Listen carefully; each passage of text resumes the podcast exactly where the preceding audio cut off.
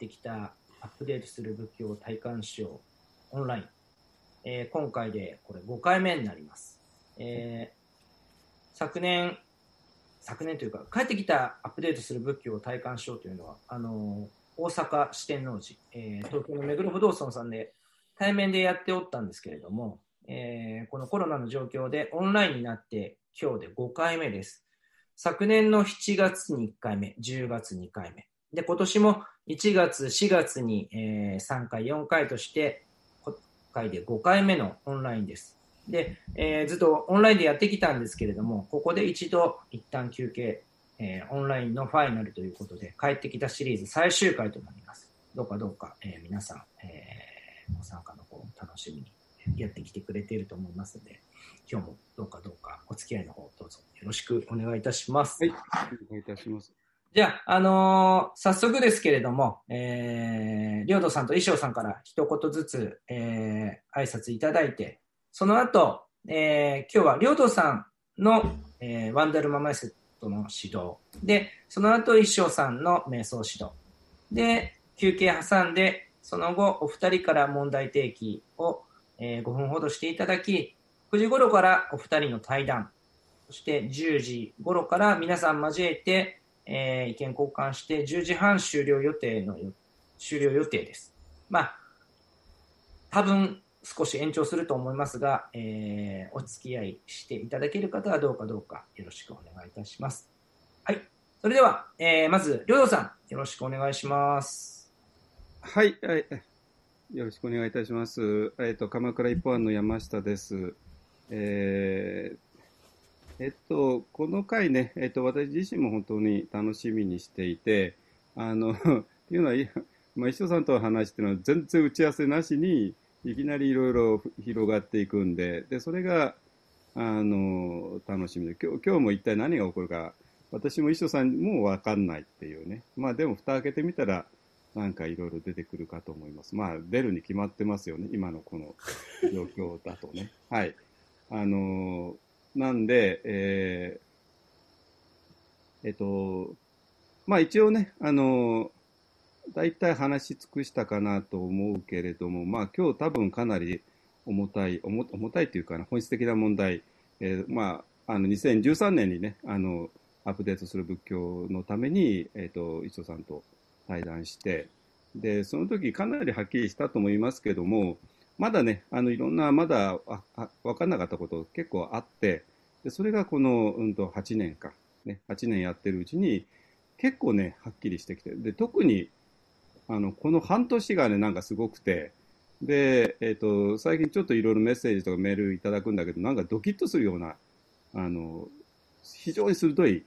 のが来て、それ、それなぜかって言ったら、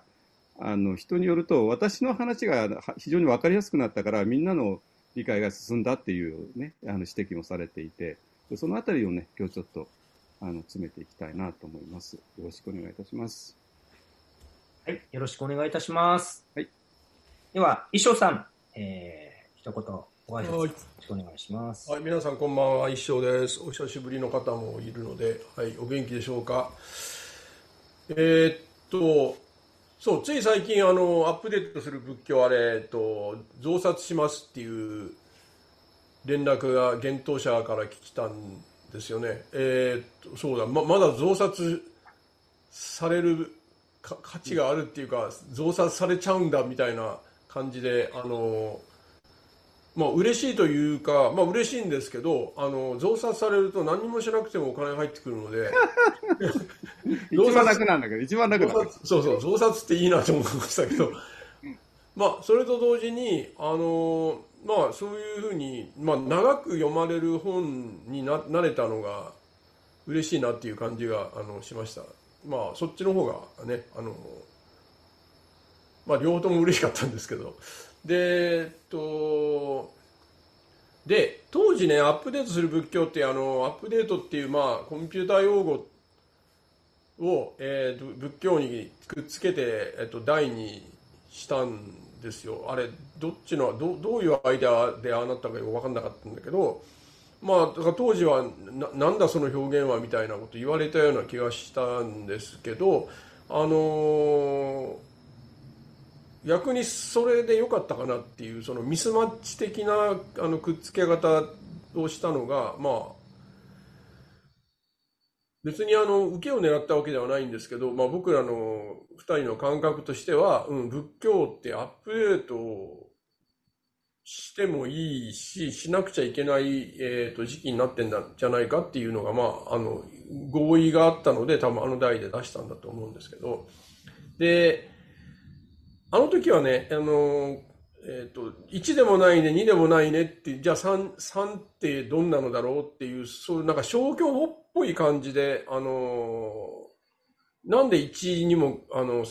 ピンとこないし2にもピンとこないんだろうねっていうとこいう話ぶりだったんですよ。でそれ以降あの長井先生との出会い、まあ、出会いはあのがあったりしたのとあとそれぞれがやっぱりあれ以降、まあ、あのいろんな、まあ、活動の中で、うん、あのいろんな人とやり取りしたっていうのがええあの背景にあって多分もっと積極的にそのあの僕らのアップデートする方向性と、それからそのどんな形になるのか、その姿みたいなのが、えっと、消去法ではなくて、ポジティブな形で、あの、まあ、語れるようになってきてるのが今じゃないかなというふうに思っているんですね。で、あの、まあ、今日そういう話が少しできたら、あの、未来に向かってこう、あの、開いた感じの、話になるんじゃないかなと思ってるんですけど、あの、まあ、そういう、そういう話を今日できたらいいなと思ってます。まあ、あの、忌憚のないご意見をいただければと思います。はい、以上です。ありがとうございます。えー、このアップデートする仏教体感賞のこの今日のオンラインに参加の方は、読まれてる体で大丈夫ですかね？あの、もし読まれてない方もいるかもしれないんで、ちょっとだけあの、えー、説明させていただくと、今、1.0、2.0とか3.0、その仏教を表現されていたんですけれども、まあ、この本の中の言葉で、えー、ちょっとご説明させていただくと、仏教1.0、これは、現在いろいろと批判にさらされている日本の仏教を指す。その特徴は、形骸化。つまり、外見だけを残して、実質的な意味を失っているかに見えるところにある。もうのっけからちょっと厳しい感じで 日本仏教のことをこう仏教1.0と、えー、定義しています。で、仏教2.0というのが、えー、これがここ数十年、まあ、今、今この時点で言うと20年ぐらいもう経ってるんですけど、の間に日本に定着してきた外来の仏教。まあ、で、本書の中だと、えー、テーラワーダーを念頭に、えー、上座部ですね。上座部仏教を念頭に指しています。で、その特徴はメソッド化。つまり仏教を問題解決の方法として提示しているところにある。これを仏教2.0と定義しております。で、仏教3.0。これは今指した2つに属さない新たな仏教として良道さんや一生さんが定義した、えー、定義したというか、えー、うんまあそういう話をしていくところです。はいすいません。じゃあ、えー、っと、仏教2.0、3.0、3.0についての、えー、このワークショップになります。それでは、えー、最初は、良道さんの今日はワンダルマメソッドの、えー、レクチャー。で、その後、一生さんの瞑想指導で、えー、続いていきたいと思います。良道さん、15分ほどですね。ちょっと時間短いですけど、はい。はい、えー、お時間よろしくお願いいたします。はい。お願いいたします。すみません、ここね、ちょっとね、あの湘南の海岸通りに近く、ちょっとさっきオートバイが来たので、ちょっと窓閉めてきますね。ごめんなさい。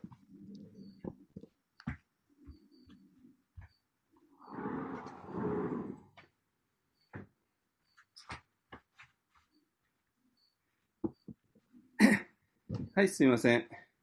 はい、それではね、えっ、ー、と、皆さん、あの、15分といえども、あの、みんながね、あの気持ちあれすれば、ちょっと深いところに入れますのでね。はい、じゃあね、まずね、あの、えー、それぞれ、えー、あの、座禅の姿勢してる人もいるだろうし、えー、椅子の人もいるだろうしね。椅子の人はちょっと、あの、背もたれにかからないで、あの、えー、ソファに座ってても、あの、ぐにゃっとしないで、えっ、ー、と、ちょっと、えっ、ー、と、まっすぐに立ってください。いいですか？で、今まで、えっ、と、私らはね、えまあ、普段はこの頭の中でずっといろんなことを考えて、え生きていて、え生きるってことは、結局この頭の中をただぐじゃぐじゃやってるだけですね。で、それを今、一気に切り替えます。え、じゃあ、どこへ切り替えるかっていうと、えー、体の中ですね。で体の中っていうのは、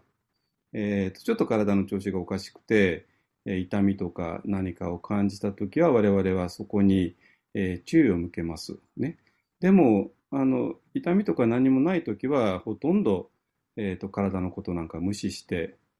で、それで明日のこと、昨日のこと、あいつのこと、ね、コロナのことを考えて生きている。ね、だけど今は、え、ー、と、多分皆さん、えー、これに出られたってことは体の調子、まあまあ大丈夫だと思いますね。あの、でこの別に痛みもない、えっ、ー、と、その自分の体の内側に対して、えー、注意を向けていきます。ですか？でもちょっとね、もう時間がないんで、えっ、ー、と、皆さん、えっ、ー、と、各自座禅の姿勢になってください。で、手は、あの、膝のあたりに素直に置いてくださいね。で、目つぶっちゃいましょう。目つぶって結構です。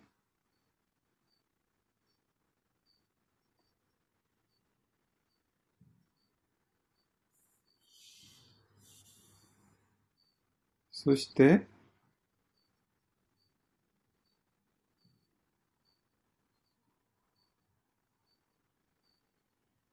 あれこれ考えるんではなくて、体の内側に起こっていること、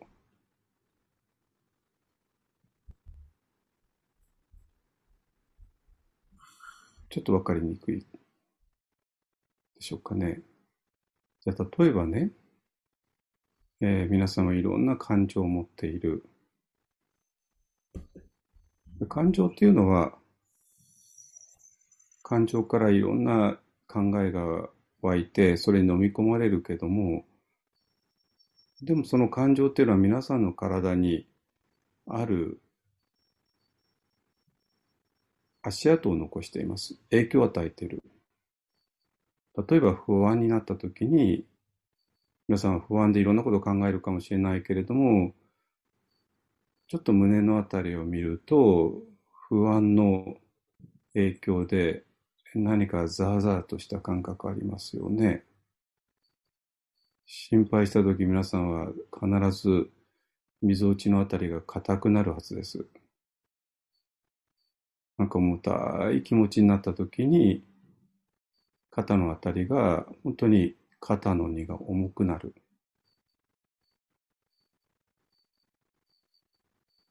はい、普段は注意を向けたこともないような、えー、そのそういう感覚に、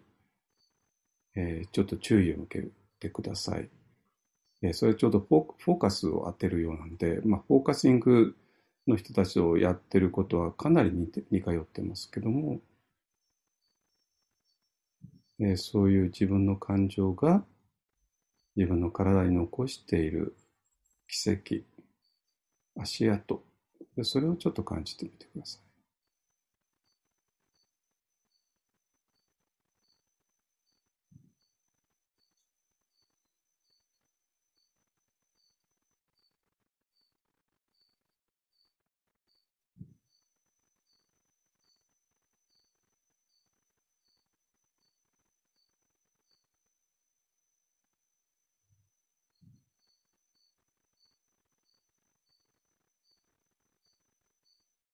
はい、皆さん思考の世界から自分の体へとだんだん移りつつある。体っていうのはどういうことかちょっと分かってきましたか？はい、じゃあね、おへその下、数センチ下に丹田がありますよね、丹田。えー、チャクラでいうと第二チャクラになりますけども、そこをちょっと感じてみてください。何起こってます？息を吸ったら膨らんで、息を吐いたらへこんでませんか？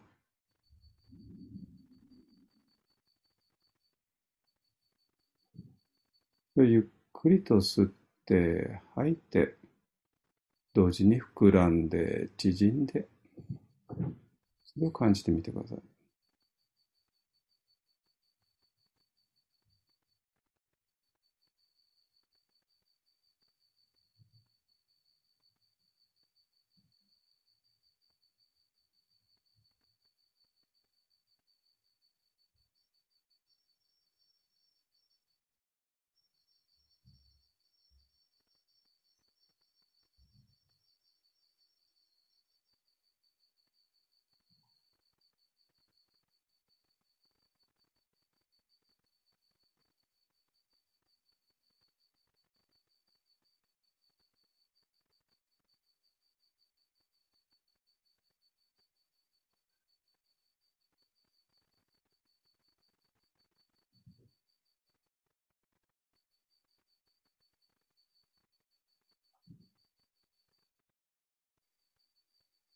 そうすると、今まで体の中って空っぽだったけど、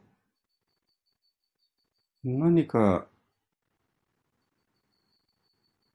エネルギーのようなものが動き始めてませんか？ちょっと全体だと分かりにくいので、体の一部、一部を見ていきましょう。じゃあ手のひらを上に向けてください。手のひらが天井に向くように置き直して。そうすると右の手のひらにすでに何か異変が起こってません？なんかチリチリっとした感覚あるでしょ？シュワシュワっとした感覚。それは今までもあったけれども、皆さんはそんなところに注意を向けることがなかったから気づかなかった。でも注意を向けたら、何かが起こっている。そして、えー、注意を向ければ向けるほどそれはさらに強くなっていく。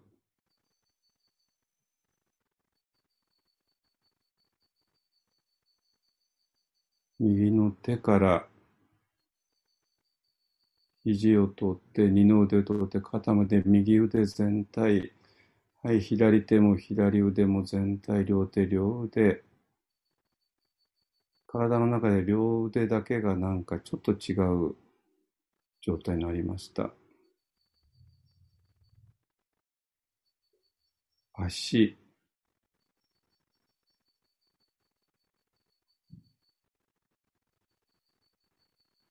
皆さんに何十年と無視されてきた皆さんの右の足の裏を見てみましょう。右の足の裏。かかとからずっとふくらはぎ、膝、太ももと感じてみてください。そして右足、左足。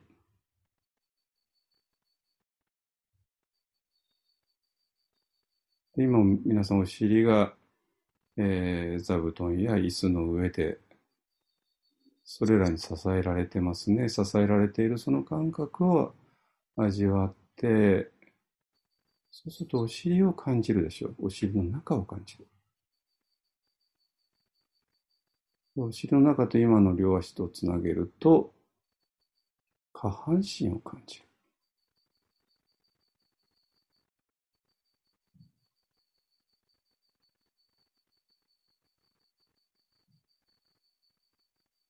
その尾てい骨のところから息を吸いながら上半身の中を感じてみましょう。最初は背骨を中心に。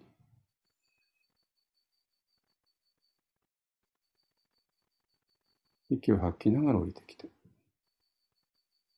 今度は上半身全部をお尻から背中から肩から頭まで息を吐きながら降りてくる。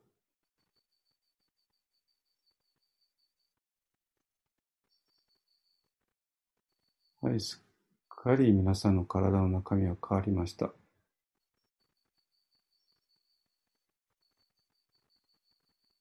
非常に豊かなものが皆さんの体の中にある。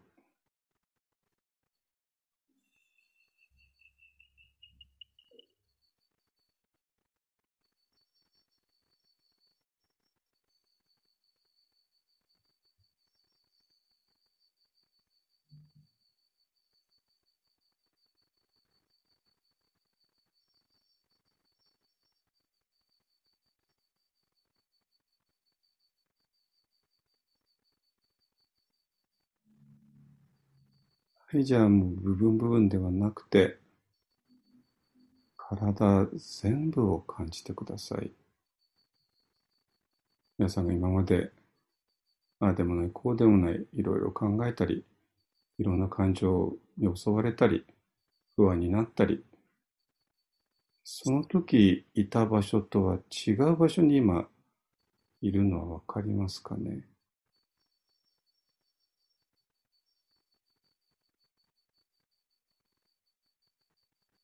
体が何かに満たされている。そしてその満たされているものを感じるから、皆さんもう何も考える必要もない。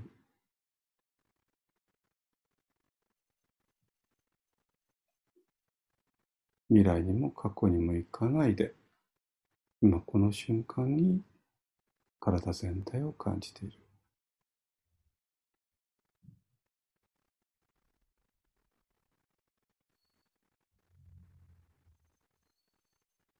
じゃあ数分間その状態でいてください。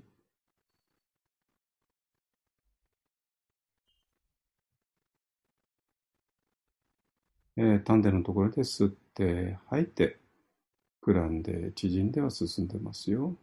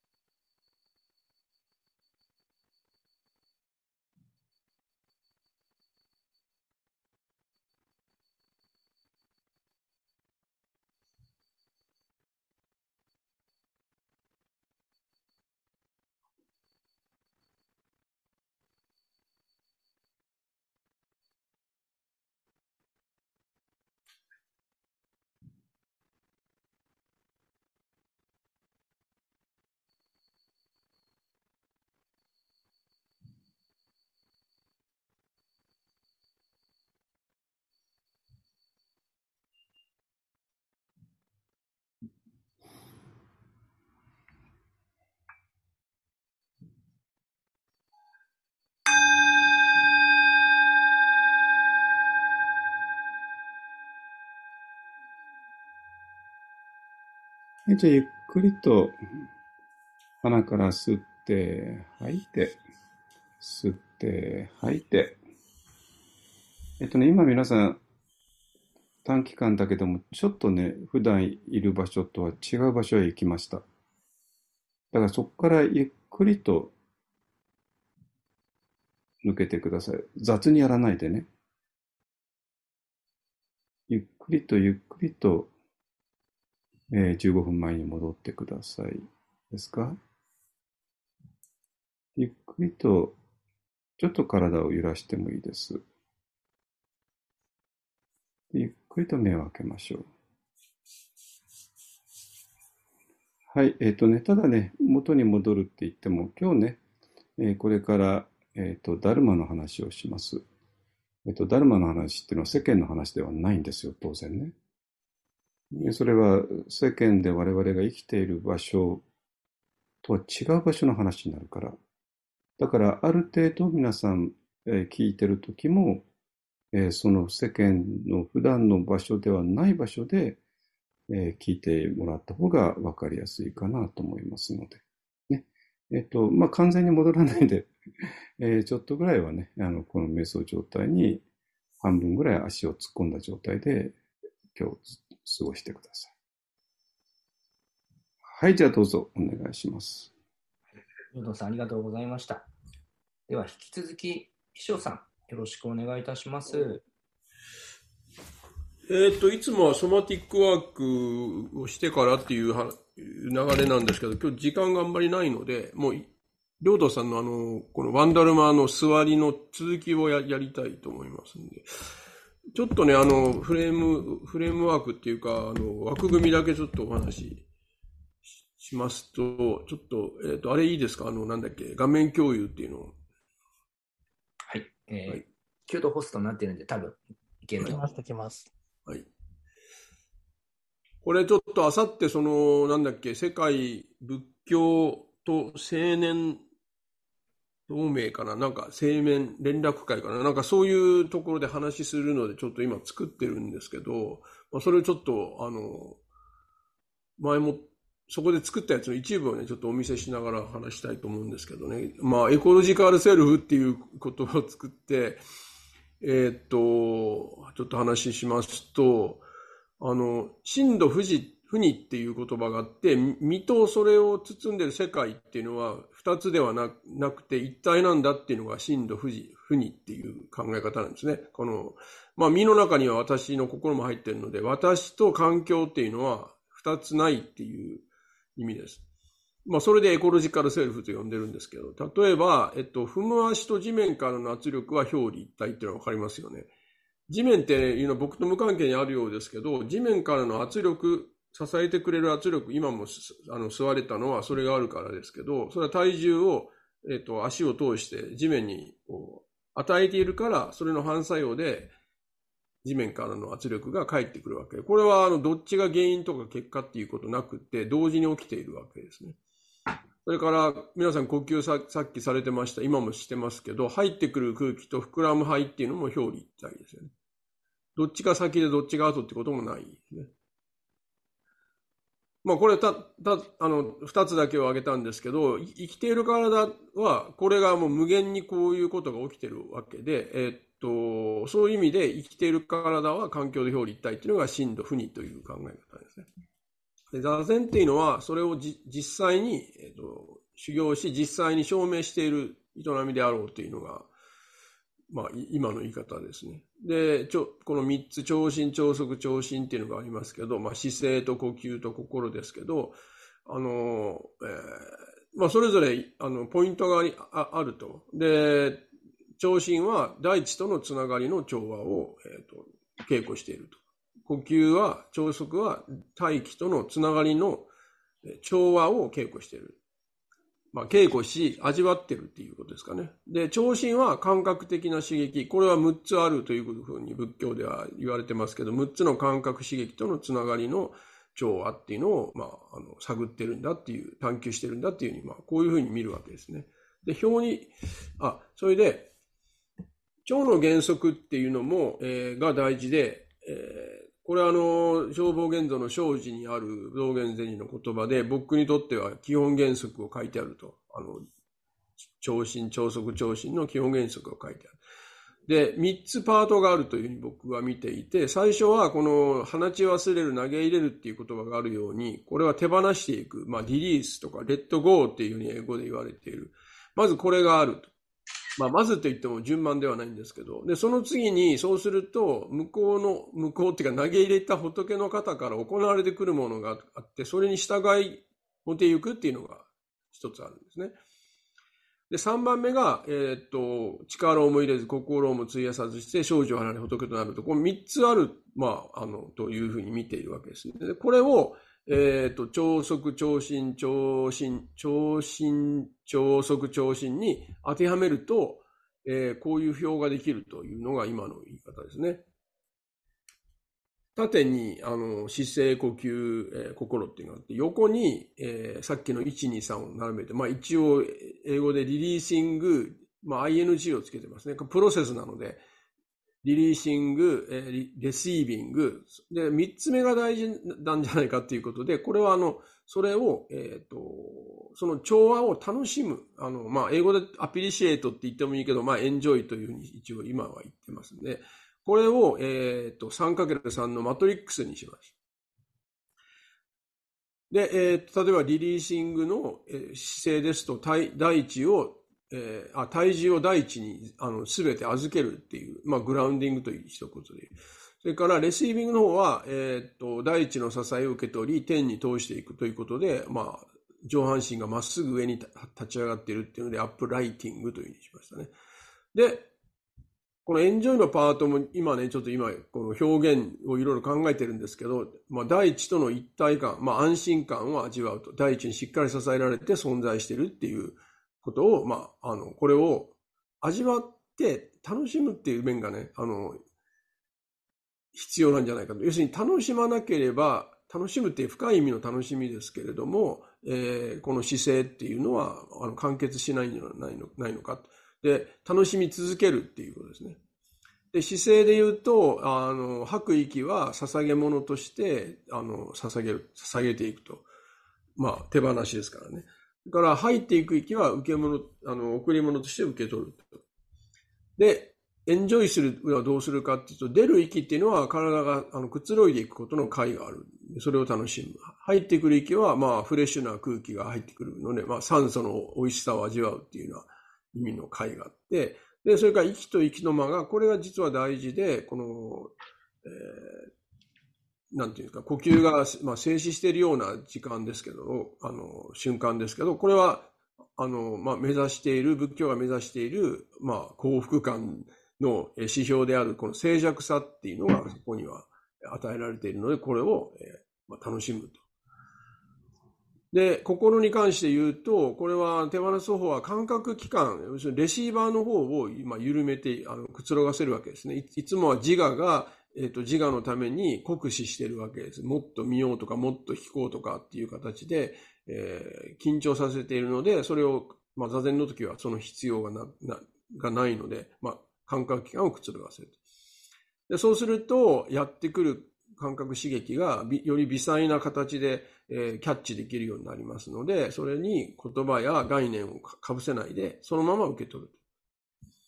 でそうすると、あの、概念化された世界ではなくて、生の刻々に生成する世界と新鮮に出会うということが、まあ、可能になるわけで、もう世界のその、えー、今生まれたばかりの世界を驚きとともに、あの、楽しむっていうのがこの3番目になりますね。これ、気なるかな、気なるかって書いてあるのは、あの、シャクソンが、労働した時に、あの、思わず言った言葉ですね。不思議だ、不思議だでもいいし、すげえすげえでもいいし、僕はやべえやべえって訳してますけど、まあそういう驚きと、まあ、喜び、美しさへの、あの、惨憺の言葉がまあ出てくるような、っ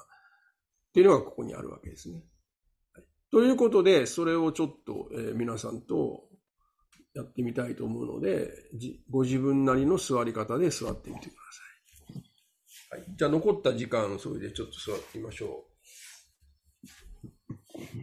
はい、椅子の上でもいいし、えー、ザフの上でもいいですので、座ってみてください。で、あの、さっきのマトリックスをちょっといきますね。はい、まず、はい、まず姿勢をとりあえず仮の姿勢を決めてみてください。ここから、えっ、ー、と、深めていく。はい、まず、えっ、ー、と、体重を全託しているかどうかですね。逆に言うと、引き上げている上に向かって自分が釣り上げているものを最大限緩めて地面の方に、まあ、流しを、流し落としていくっていう。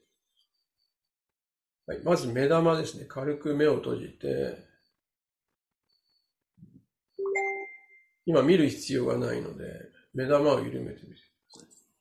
目玉が自分の重さで下に沈んでいる感じ。口は軽く閉じてますが、顎は噛みしめないので、下顎もぶら下がっている。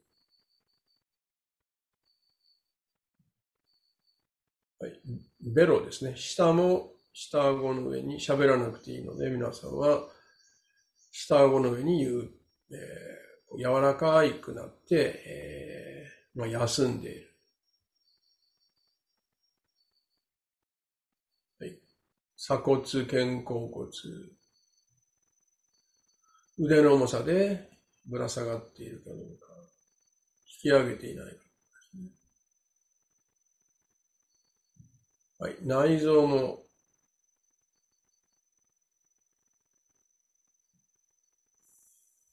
本来の位置に帰ります。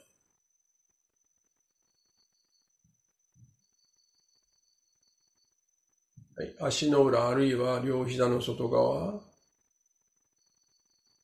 にそれより上の体重がみんなしっかり支えているかどうかですね。座骨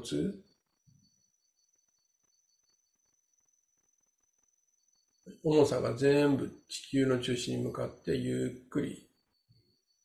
上から下に向かって流れている。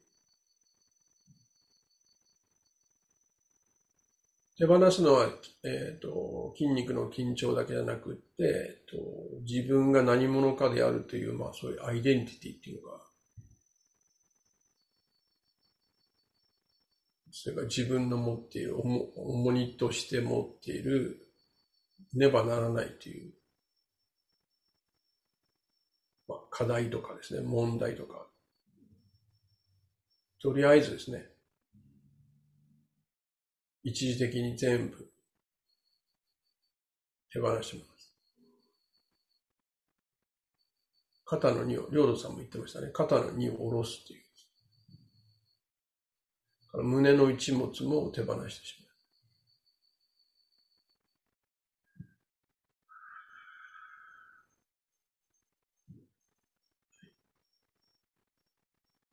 これが仏の肩に投げ入れるというやつですね。仏の肩より行われる、こういう姿勢に関して言うと、大地の方から上に向かって支える力が来てますので、これをなるべく全部受け入れて、自分の中心軸に集めて天井に向かって届ける。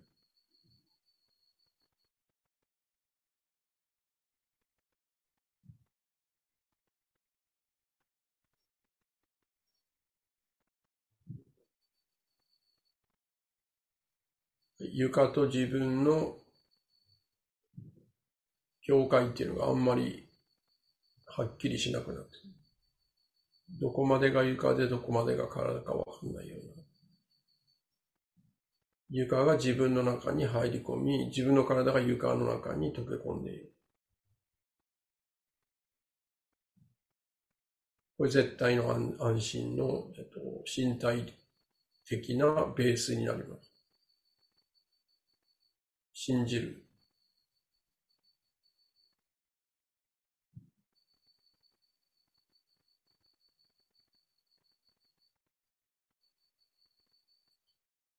はい、呼吸に注意を受けてください。はい、吐く息は捧げる。はい、捧げ切るですね。丁寧に、うやうやしく、おごそかに。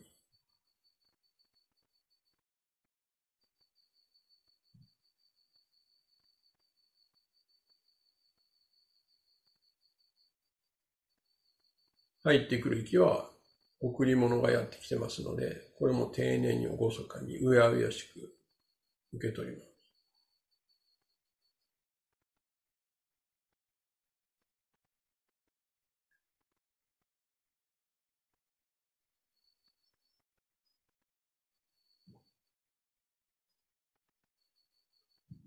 捧げる喜び、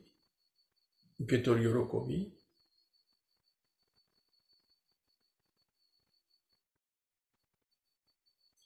捧げ切った後の静寂。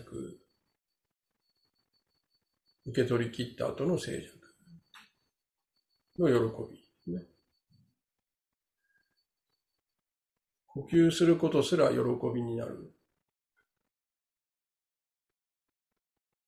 呼吸することが快感になる。これは味わう側の感度を上げないと快っていうところまではいかないですね。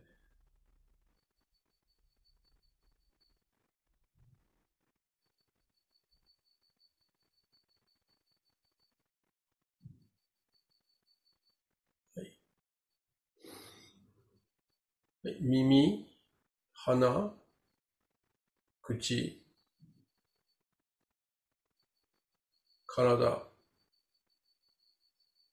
脳、最後に目ですね。6つの感覚器官を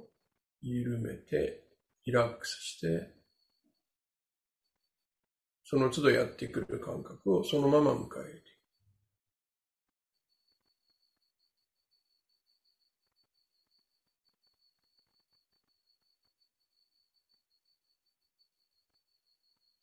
6つの感覚に均等に自分をさらしている感じですね。何も待たないで待ってる感じ。何も期待しない。やってくるものに言葉や概念を載せないようになるべく生のままで受ける。目もゆっくり開けて、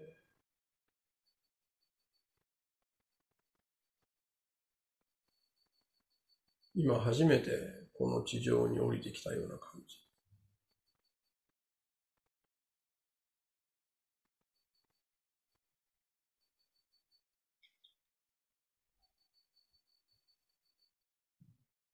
でこれでサザンが9の、えーとチェックをしましたので、あとはこれ全部忘れていいです。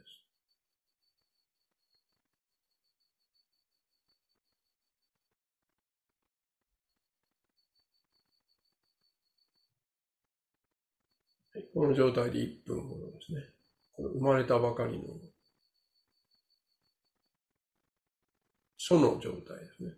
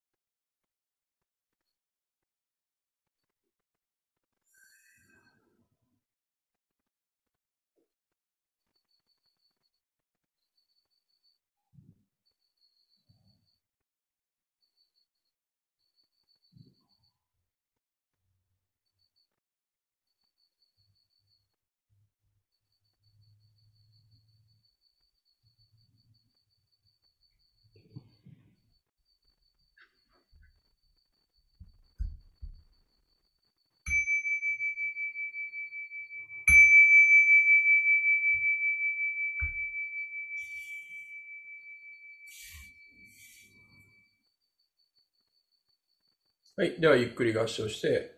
終わってください。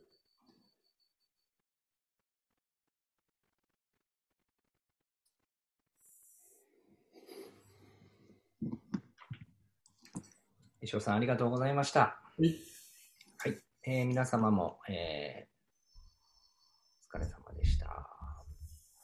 では、この後5分ほど休憩して、えー、8時50分から、えープログラムの方、えー、続き務めたいと思います。両道さん、衣装さん、えー、瞑想指導の方ありがとうございました。はい。いつもね、あの、衣装さんのボディワークから両道さんのワンダルマメソッドという流れが多かったと思うんで、今回はその逆で、あの、また新鮮な感じで、はい、皆様もどうですか。は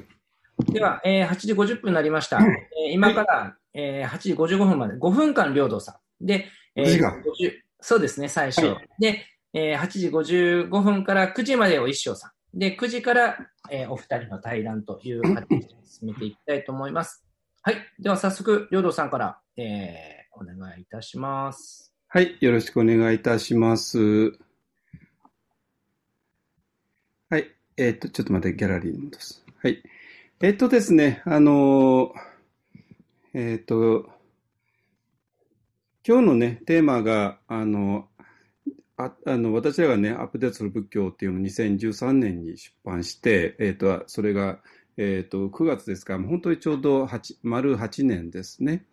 で、まあ、もちろん、あの、衣装さんとの対談は、対あの実際の対談はその前、半年ぐらいかけてやってたんですけども、だからまあ、本当に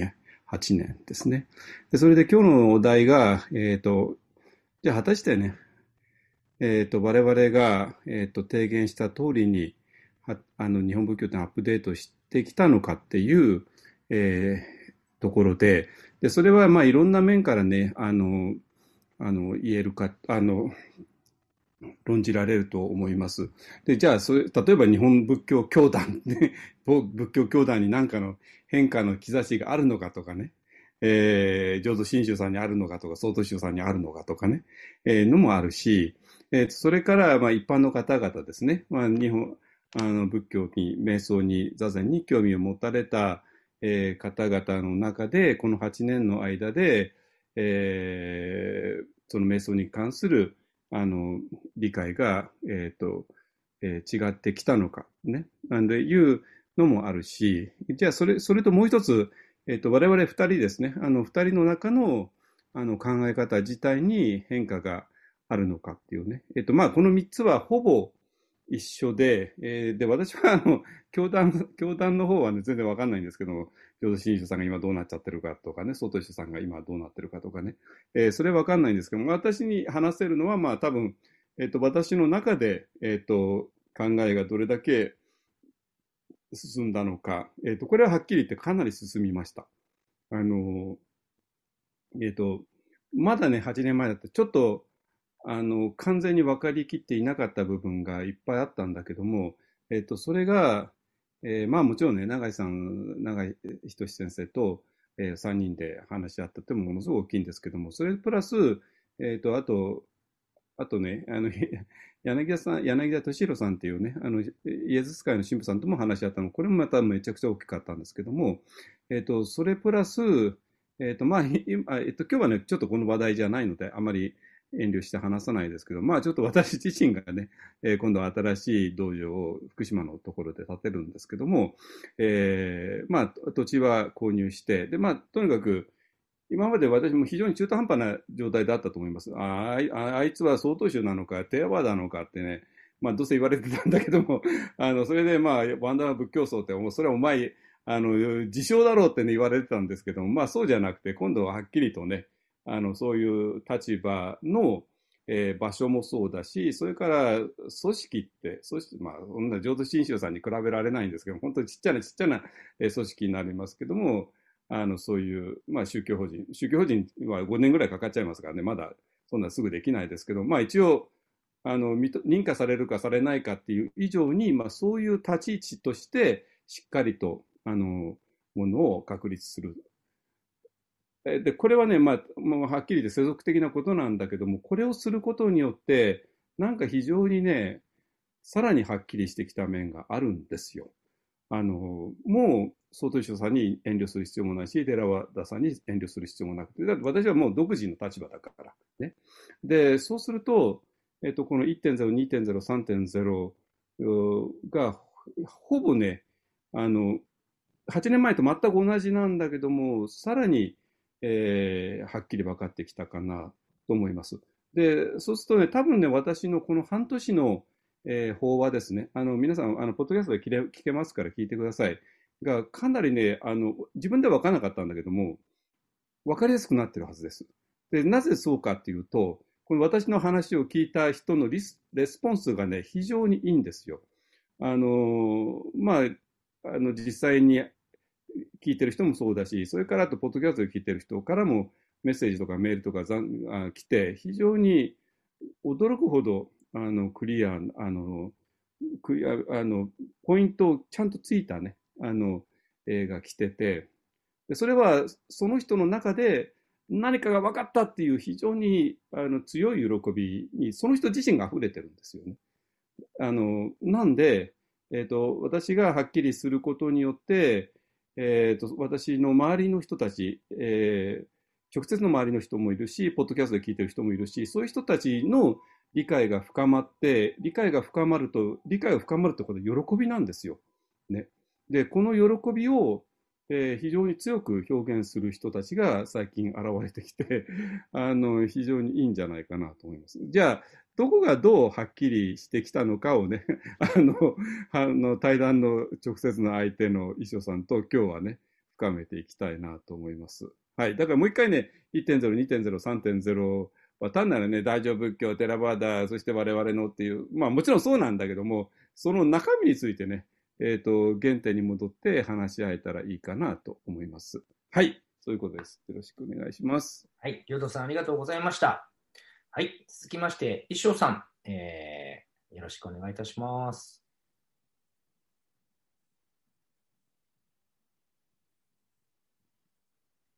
あ、一生さん、ミュはい、ート翔さん、あの、マイクがオンオフよ。ママイクをオンにしてください。あ、失礼しました。はい、お願いします。話、話の種になるような話をね。えーっと、そうですね。えーっと、最近、あの、僕が、あの、英語の仏教書を読んでるんですけど、えーっと、一つはね、アフターブリズムっていう、アフターね、仏教の後っていうタイトルなんですよ。で、もう一つは、ブッダビフォーブリズムってやつで、えーっと、仏教の前のブッダっていう題なんですよね。だからどちらの、えっ、と、書物も、まあ、西洋人の人が書いてるんですけど、あの、共通してるのはね、あの、書いてるのは、えっ、と、西洋人で、まあ、あの、学問的なこともやってるし、それから実践もやってるし、それから参加を持って指導したりしてる人っていうので共通してるんですね。で、もう一つ共通してるのは、えっと、二人とも、えっ、と、スタニパータの中の、えー第4章、えっ、と、8つの、えは、えっ、と、八下本って、8つの下獣の、えっ、と、品と書いて八下本というふうに訳されたり、中村源先生は8つの、えっ、と、ポエムの詩に、句、あの、俳句の句を、えー書いて、8つの詩句の章っていうふうに、まあ、訳されてるんですけど、えっ、と、パーリー語だとアッタカバッガっていうんですね。うんうんどちらもそれを、えっと、まあ、ブッダの、まあ、根句直説っていう、まあ、日本語の表現があるんだけど、まあ、あの、金の口から直接説法したやつっていう字で、根句直説っていうんですけど、まあ、一番、まあ、スタリパータって古い、あの、仏典の中の一番古い、あの、層に、えっ、と、属する、えっ、と、経典っていうことに、まあ、学部者の人たちは、まあ、意見が一致してるらしいんですけど、そのスッタニパートの中でも、えっ、と、最も古いんじゃないかって言われてるのはこのあったかばっかで、まあ、僕らがブッダは何を喋った人かを知ろうと思ったら、えっ、と、一番その最初のやつ、文献らしいんですね。で、そこに、それをまあ、現代の目で、あの、よ、深く読むことで、仏教の後、仏教の前っていうのを、あの、はどん、どんなのかっていうのを、まあ、まあ、こ構想してる、イマジンしてるような本なんですよ。で、実は僕もこのあったかばっかって、だずいぶん昔にあの、えっ、と、注目して、あの、 Insight Meditation Society の研究所とかで、あと、全的にあったかばっかを読むみたいなワークショップやったことがあったんですね。やっぱ同じような関心から、あの、僕らが知ってる、そのお坊さんがいて、お寺があって、えーまあ、教団があってみたいな、僕らが、えっと、仏教って言った時にイメージするような仏教が出来上がる前と、それからそれがもう終わっちゃった後に仏教ってどんな姿をしてんだろうっていう、あの、関心が僕にはやっぱあるんですね。で、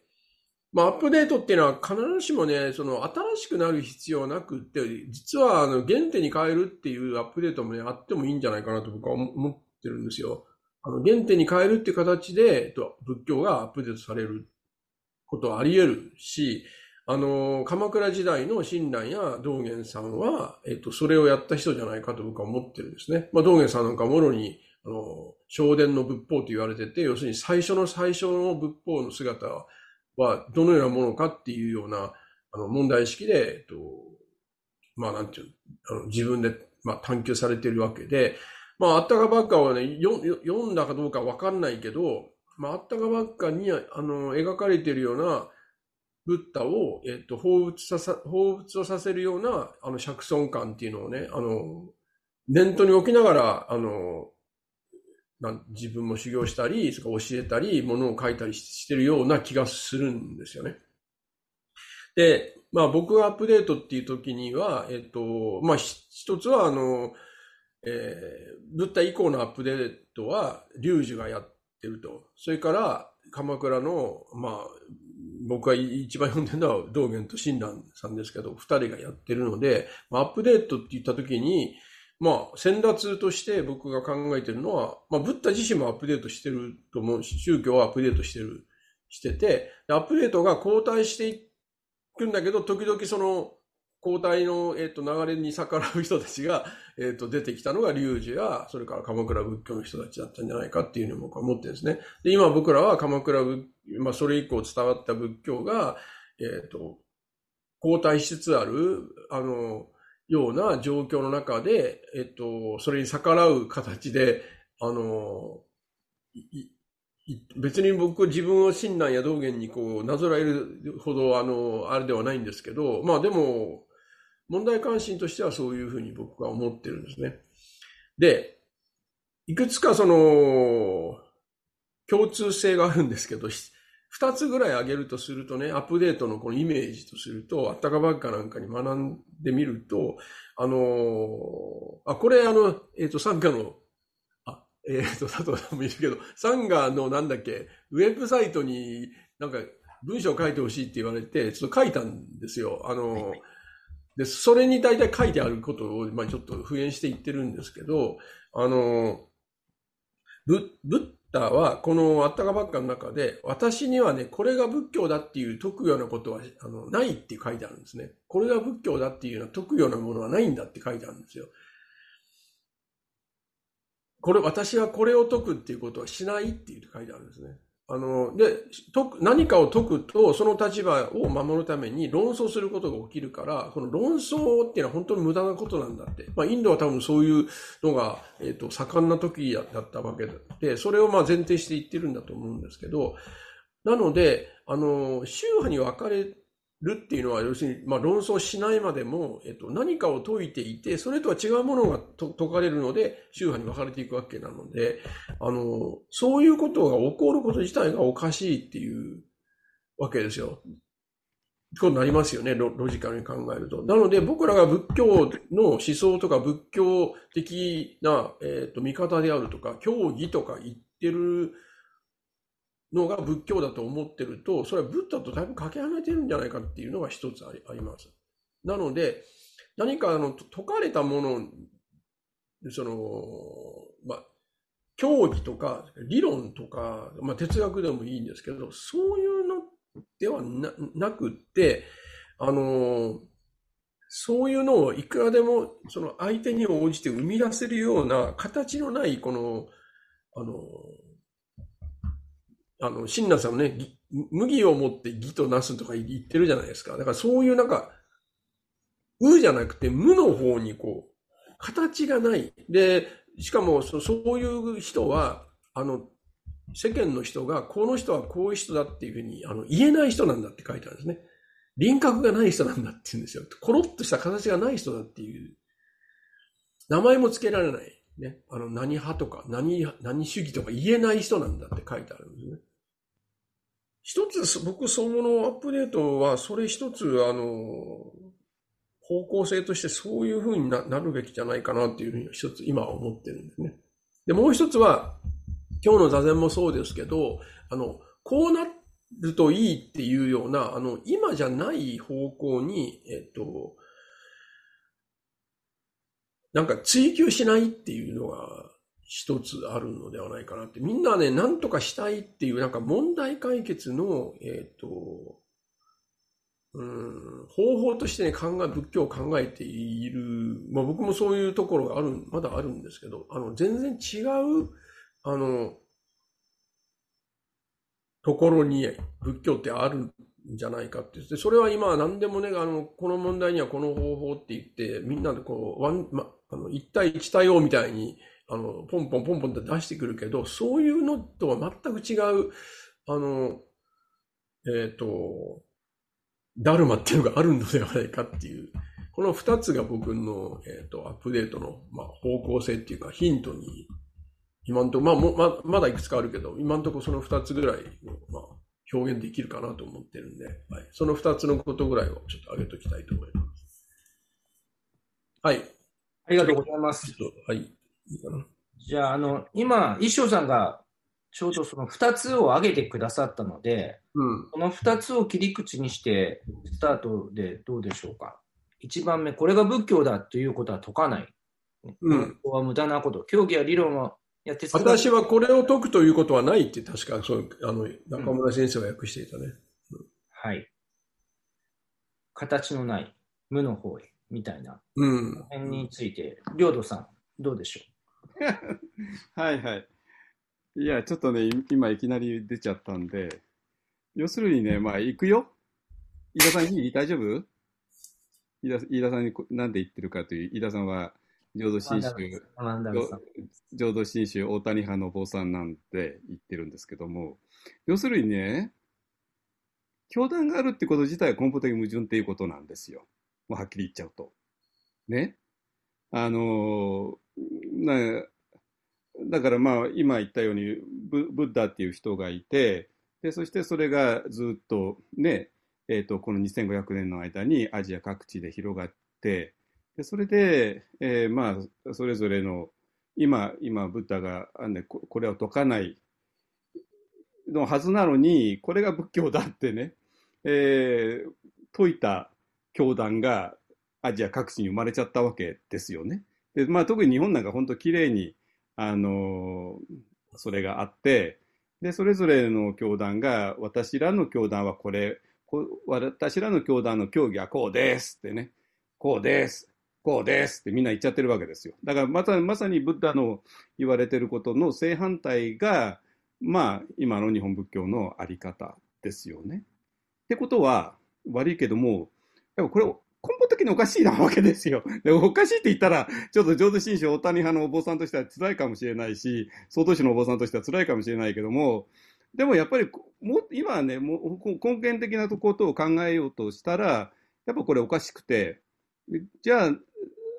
あの、まあ、そこでうまく、なんていうかな、あの、住み分け、住み分け理論で、はい、こここまでは浄土真宗さん、ここまでは総統宗さん、ここが臨済宗さんって住み分けてるから、住み分けた上で、まあ、仲良くしましょうよねってしてるのが今の現状なわけですよ。だけど根本的に言って、おかしい。ね。じゃあこれどうしたらいいの？じゃあそのブッダが言う何も解かない、えっと、まさに今の、えーまあ、これは今言ったのは日本仏教の中だけども、そこに他に日本の大乗仏教と全く違うテラバダ仏教っていうのがあって、チベット仏教っていうのがあってね、あの、いろいろあって、で、みんなが、まあ一応そんなに、ね、イスラム、イスラムの原理主義じゃないから、そんなお互いに殺し合うことはないけども、あの、イスラム法に、あのね、違反したからって言ってね、そういうことはないけども、まあお互いに、俺、俺が、俺たちが一番正しいぜと思いながら、内心で思いながら、まあ表面的に仲良くやってるっていうのが現状じゃないですか。ね。で、これを、で、だから住み分けて、まあ仲良くしましょうよねって、まあ世俗的に、あの、えー平和に生きるってことはもう簡単にできるけれども、まあ、それは世間の話であってね。でもそれを自分の中に受け止めたときに、ちょっとまあ苦しむわけですよ。ね。で、まあ、あの、これはもう私がいつも言うけども、私はまあ曹洞宗、一生さんと一緒に曹洞宗の修行をして、で、その後、あの、寺端の修行をね、両方した人間で、それなぜかって言ったら、やっぱその二つが私にはどうしても真理としては思えなかった。だから、わざわざみんなそ、こに正式にコミットして、あの、やったんだけども、でもこの二つは やっぱり、あの、矛盾しちゃう。ね。で、この二つ両方とも正しいとしか私には思えない。だけども、この二つはやっぱりお互いに矛盾してしまう。となると、今のブッダの言われるところに、じゃあどうやって戻るの？この二つ、ね、二つしっかりあるわけですよ。ね、曹洞宗さんとテラバダさんとね。あの、で、これ両方とも私素晴らしい先生に、えっと、知り合ったから、両方とも素晴らしい先生たちがいて、どちらも正しいとしか思えないわけですよ。だけどぶつかっちゃう。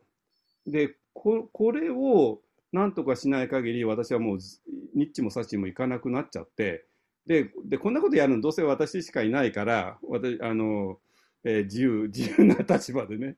だったらやってみようっていうことで、二つ正式にコミットして、で、自分の中でその実験をした。ね。で、その実験の結果、えっ、ー、と、この二つはぶつからないで、えっ、ー、と、二つはきれいに、えっ、ー、と、この二つの違いがきれいになくなったっていうね。えっ、と、そういう話で、で、この、外社の方1.0って言って、寺端さんの2.0と言って、1.0と2.0が私の中でガンガンガンガンガンガンガンガンって、私の中での話なんですよね。ずっとやって、それがとうとうなくなった。その状態を3.0言って、で、それを、ちょっと磯さんと、あの、磯さんとはもう、あの、最初期からのダルマブラザーなんで、ちょっと、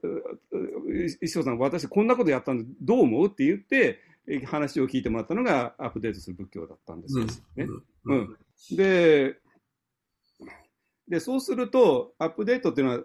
あのどんどん高くなっていくっていうよりか、えっと、まさに今言ったブッダが、えー、これを解いたわけでも、これを解いたわけでもない。えー、だからこ、これが、これがこの教えが教団、私らの教団なんだ、この教えが私らの教団なんだっていう、これぶつかってる状態自体が、まさに今のブッダのと正反対の状態だって話じゃないですか。うんうん、そしたら私らとしては、ブッダが言う、あの、何も解かれていない。だからこのすべてのお互いに浄土真宗さんと曹洞宗さんの寺端さんがぶつかり合うような事態ではない場所へ行こうっていうね。うん、えー、あの、だからアップデートさ上に行くことによって、本当に、えっ、ー、と、この何も解いていない状態に戻っていくことを目指すわけなんですよ。うん、で、ただ、あの、それを、あの、世間の中で、えっ、ー、と、主張するとなかなか理解してもらえないんで、私はまあ一応宗教教、宗教法人立てますけどね。ワンダルマ仏教っていう宗教法人立てるけども、で、そうするとなんか主張してるように見えるけど、でもそうじゃなくて、私は浄土真宗さんとぶつかるつもりはなくて、私の中に浄土真宗さんの教えも、外人さんの教えも、寺場の教えも全部、えー、入って、それが全部矛盾がなくなった状態を目指しています。それはもう私の中で起こったことで、それをもうちょっと世間的に分かりやすい形にこれからしていこうということなんで、だからまあ今の一生さんのそのブッダのお話、非常に分かるし、うん、えー、っていうか、まさにそれが私らがえっ、ー、と、やろうとしているアップデートの本質だと思います。はい。うん、この何何も解かないっていうのは、あの、前でもね、あの、えっと、シャクソン、えっと、浄土から40年かぐらい、あの、40年一時不説って言って、40年間一一時もね、あの、解いてないっていうようなことがあるわけですよ。僕最初ね、それ、禅特有のなんか、こう、なんていうんですかね、アイロニックなこの表現ぐらいに思っていたんだけど、実はその、ブッダが自身がね、私は何もと解いていないっていうように言ってるわけですよ、あったかばっかにはね。だから、アイロニックな、全特有のアイロニックな表現ではなくて、やっぱりそこに、えっと、そういうふうに表現が、そういう表現が出てくる、えっと、必然性っていうのか、あの、ちゃんと理由があるわけだよね。だそこを理解しないと、あの、単に何も解かないっていうと、あの、浅い理解で終わってもいけないなと僕は思ってるんですよ。だから何も解かないってことは何でも解けるっていう、うん、あの、えっ、ー、と、な反転するっていうのかな。あの、実際の、実際のなんていう働きとしては何も、何も解かないから、あの、自由自在に何でも解けるっていうふうな、このものすごいプロダクティブっていうか、クリエイティブな、あの、なんていうのかな、えっ、ー、と、働きっていうのがね、そこに、えっ、ー、と、ないと、あの、何、何にも喋んない、この、どういうの？中身ないから喋んないっていうのと違うやつなんだよね、この不説、不説っていうのは、解かずっていうのはね。と解かずのその、前でもよくあの、えっと、あの、なんだっけ、マスターの指導を受けた人が、あの、問われて何も答えないっていうのがある、あるわけじゃない？あ、それから、それから、あの、結馬教の最後のところに出てくる、あの、結馬のね、あの、沈黙っていうのもあるわけだし、それから道元さんもあれ、だるまさんが、あの、えっと、4人の弟子たちに、えっと、理解したところを述べてみようって言って、で、それぞれ、あの、皮、えっと、筋肉、えっと、骨、髄を預け、やったって言うけど、髄をもらったあの、エカさんは、えっと、ただそこに立って、車種して立っていたっていう、何も言葉は使ってなくて、沈黙を守った、出たわけよね。で、まあ、普通だと、えっと、エカさんが、あの、第2層になったわけで、えっと、一番優れてたみたいに等級をつけるんですけど、非肉骨髄って言って、髄をもらったエカさんを、えっと、一番、なんていう深い人だみたいな思ってるけど、道元さんはそうじゃなくて、あの、全全員同じっていうようなのは解釈らしいけど、まあそれにしても、あと、エカさんは沈沈黙で、あの、しゃ、雄弁に喋ってるっていうところで、やっぱり、あの、どうしても今の人たちってあの説明をされて、説明が分かったらなんか掴めたみたいな、こう、そういう、うん、前提で質問をしたり、それから、答える方もね、なるべくこのわ分かりやすくとか、その、言い言い切れたみたいな説明責任じゃないけど、あの、アカウンタビリティっていうのか、そういうのが大事になってるから、あの、黙ってちゃいけないっていうのが、こう、なんていう、風潮としてあるけど、えー、っと、喋らないっていうか、と解かないっていうことの、なんか積極的な、この、ななんか教育的なっていうか、深い意味っていうのをね、やっぱり、あの、僕ら探求しないと、やっぱり不安になって喋ってしまうんじゃないかっていうところがある、あると思うんだけどね。特に僕なんか喋り好きなんで 喋ろうとしてしまうんだけど、どうですか、それ、はい。はいはい。あのね、だからね、えっ、ー、と、まあ、ここにはやっぱりね、ちょっと方法が必要で、えー、どういう方法かというと、要するに今言ったように、えと日本仏教でいろんな教団がある。で、日本仏教の外に寺ラがあったり、チベットがあったりね。で、それぞれの教えは、やっぱり矛盾して見えちゃうわけですよ。ね。うん、ってことは、それらの教えが矛盾して見えちゃう場所だと、それはブッダが言われている場所とは違うってもう話じゃないですか。うん。ね。だってそれぞれの教団が何かを主張してるわけで、で、その主張がお互いに違っちゃってるんだから、うん、あの、じゃあどうしたらいいのかって言ったら、えっと、そのいかにも違っている主張同士を、まあ、とにかく、あの、自分の中で取り入れて、で、それで、まあ、まあ、それは苦しみますよね。じゃあ違う、全く二つ違う原理を自分の中に入れちゃうんだからね。うん、で、で、それで苦しんだ果てに、実はこの二つは違っていないんだっていうね。それをただ単にお互いに違って、あの、まあ違うけど仲良くしようよねとかね。まあ、お互いに住み分けしようよねっていう、そんな、そんな生やしいレベルじゃなくて、で、この二つが違って見えちゃうことは違って見えちゃう、その場所がおかしいって話なんだから、うんつか違って見えてしまう私が今立ってる事件がそのものがおかしいって話なんだから、そうではない、えー、場所へ、えー、この矛盾を、えー、しっかりと見見ることによって飛んでいく。飛んでいった先には、えー、そこにはもう矛盾はそもそも存在しないとなって、で、それこそが、えっ、ー、と、ブッダが何も説いていない、えー、そういうお互いに矛盾してしまうような、えー、ことは説いていないっていうね、ところへ私らはいける。で、それで私らが何を、あの、二つぶつけたかというと、1.0と2.0とね、うん、があって、1.0と2.0明らかに違うよね。うん、でも、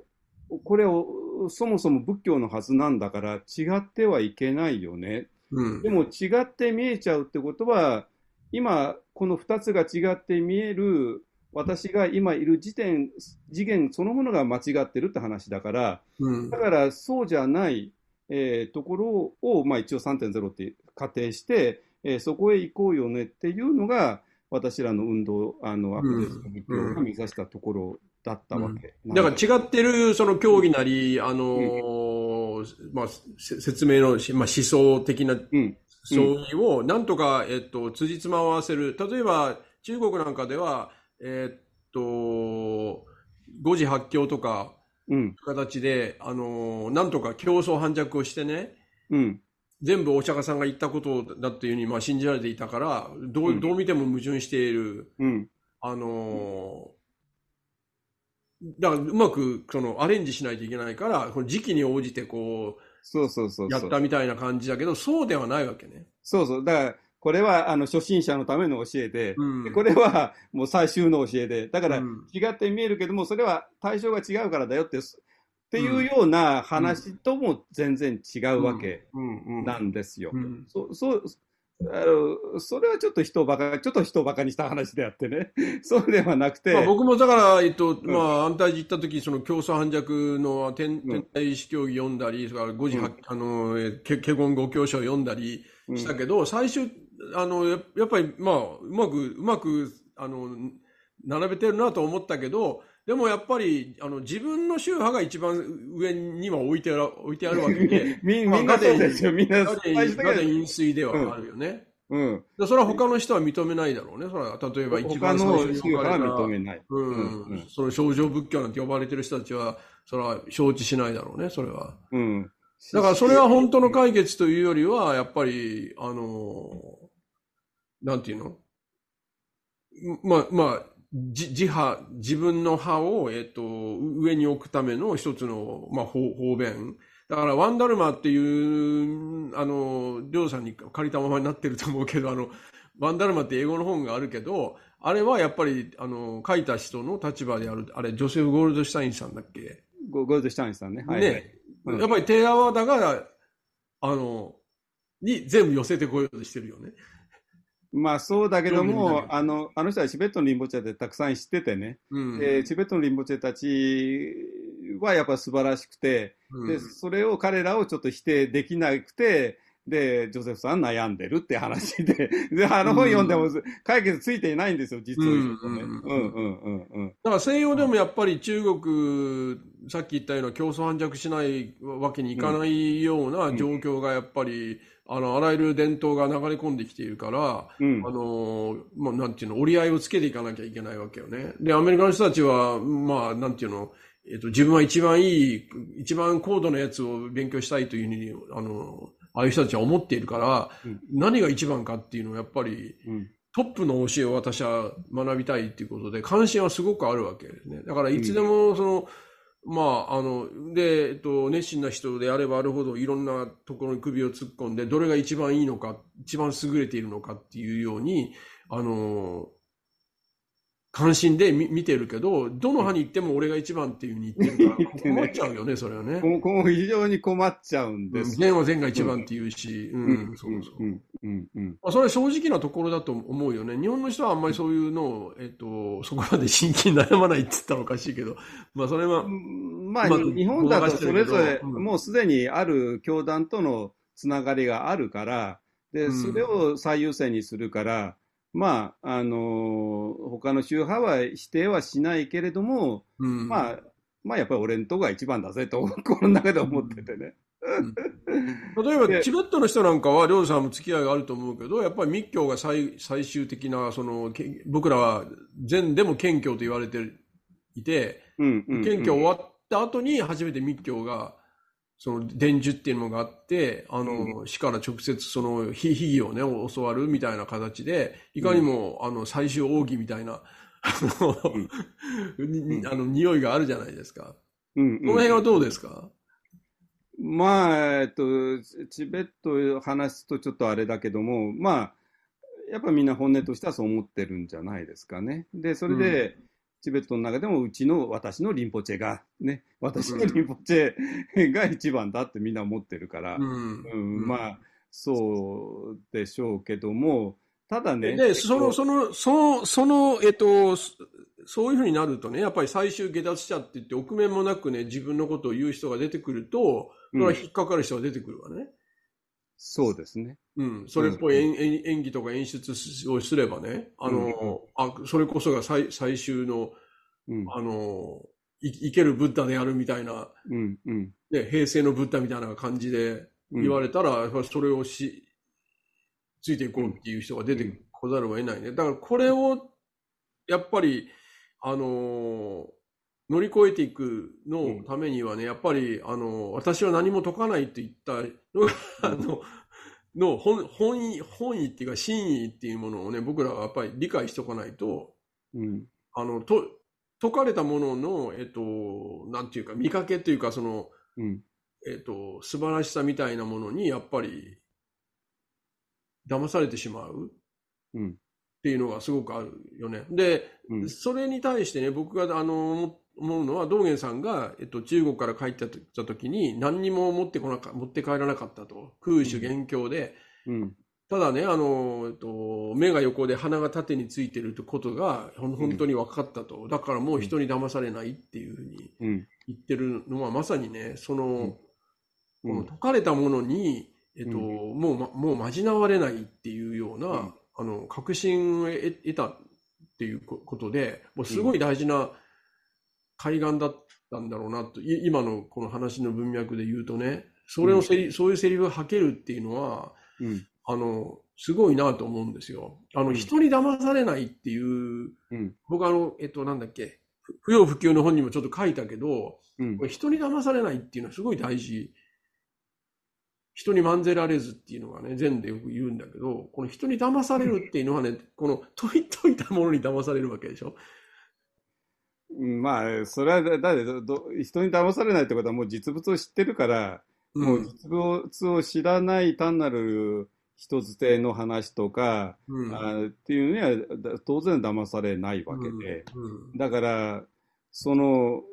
で、その実物を知った上で、その実物をなんとか、えー伝えようとして、道元寺の、あの、言葉の活動が始まったわけうん。うん。ですよね。うん。うん。で、それで、で、例えば、まあ、まあ、今、朝からでずっと弁道話読んでんだけど、うん。例えば弁道話の中心は何て言ったら自由三昧なわけですよ。でうん。自由三昧えーだけが、えっ、と、まあ、もう標準だよって言われて、まあよ横島になることなきって書いてあるよね。まあ、絶対に間違いのない。うん。自重三昧がその標準なりってね、書いていて、でそしたら自重三昧、えーって一体何なのっていうのが鍵になって、うん。で自重三昧っていうものを本当に理解するには、えー、と今の私らが住んでいる常識的な世界ではちょっと無理なわけで、ででそこで、えー、と今、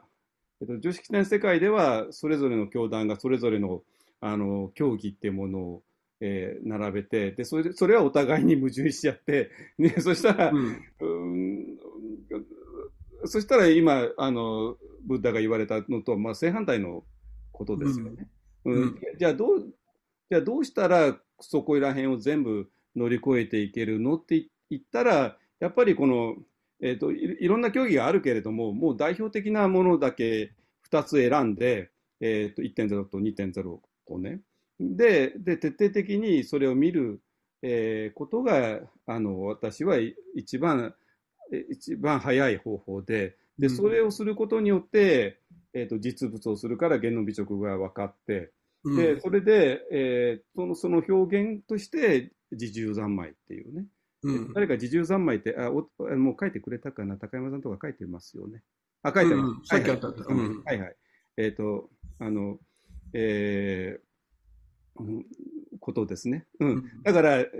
でど要するにね私がどこで悩んだかはもうこれ一緒あのアップデートにも書いて散々書いたけども、えっと1.0でね私らが何を教わったかっていうと、まあ、要するに全てを手放しにしていくうんですよね。まあ、要するに、まあ、こここでこの頭が暴走しちゃうわけですよ、いろいろとね。えーで、その暴走は、えー、とテーラバタ的に言うと、まあ、反応してしまう、反応してしまう。うん。ね。で、士官タザ的に言うと、何か思いを描い当てを描いて何かを捕まえようとする。うんわけですよね。ねで、それがあって、えー思いを手放しにしていく。うんえっと、だから、あのーなんか悟りでも何でも何かそれを捕まえようっていうのは、良くないよ。あの、だから、えー、全てを手放しにして、うんえー意味を求めちゃいけないから、意味を求めない何にもならない座禅をししなきゃいけないよっていう話うんなわけですね。それが僕ね、さっき2つのポイント言った、その後の方の、うんえっと、なんていうの、現実を、えっと、どうこうしようとしないっていううん。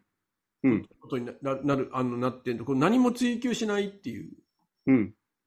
僕はやっぱり何か、えっと、まあ、何も追求しないっていうとね、それ追求しちゃううん。ふうに、あの、まあこれもやっぱりまたリリアクションなんで、まあ、そのリアクションを起こさないっていうか、リアクションを手放していくっていうのが、僕は大乗仏教が言ってる。ななぜかっていうと、まあ、それの、あの、えっと、逆の面は、もうすでにそこにいるからっていうような言い方よね。本来成仏うん。でも何でもいいけど。それがい1.0の特徴だったわけよね。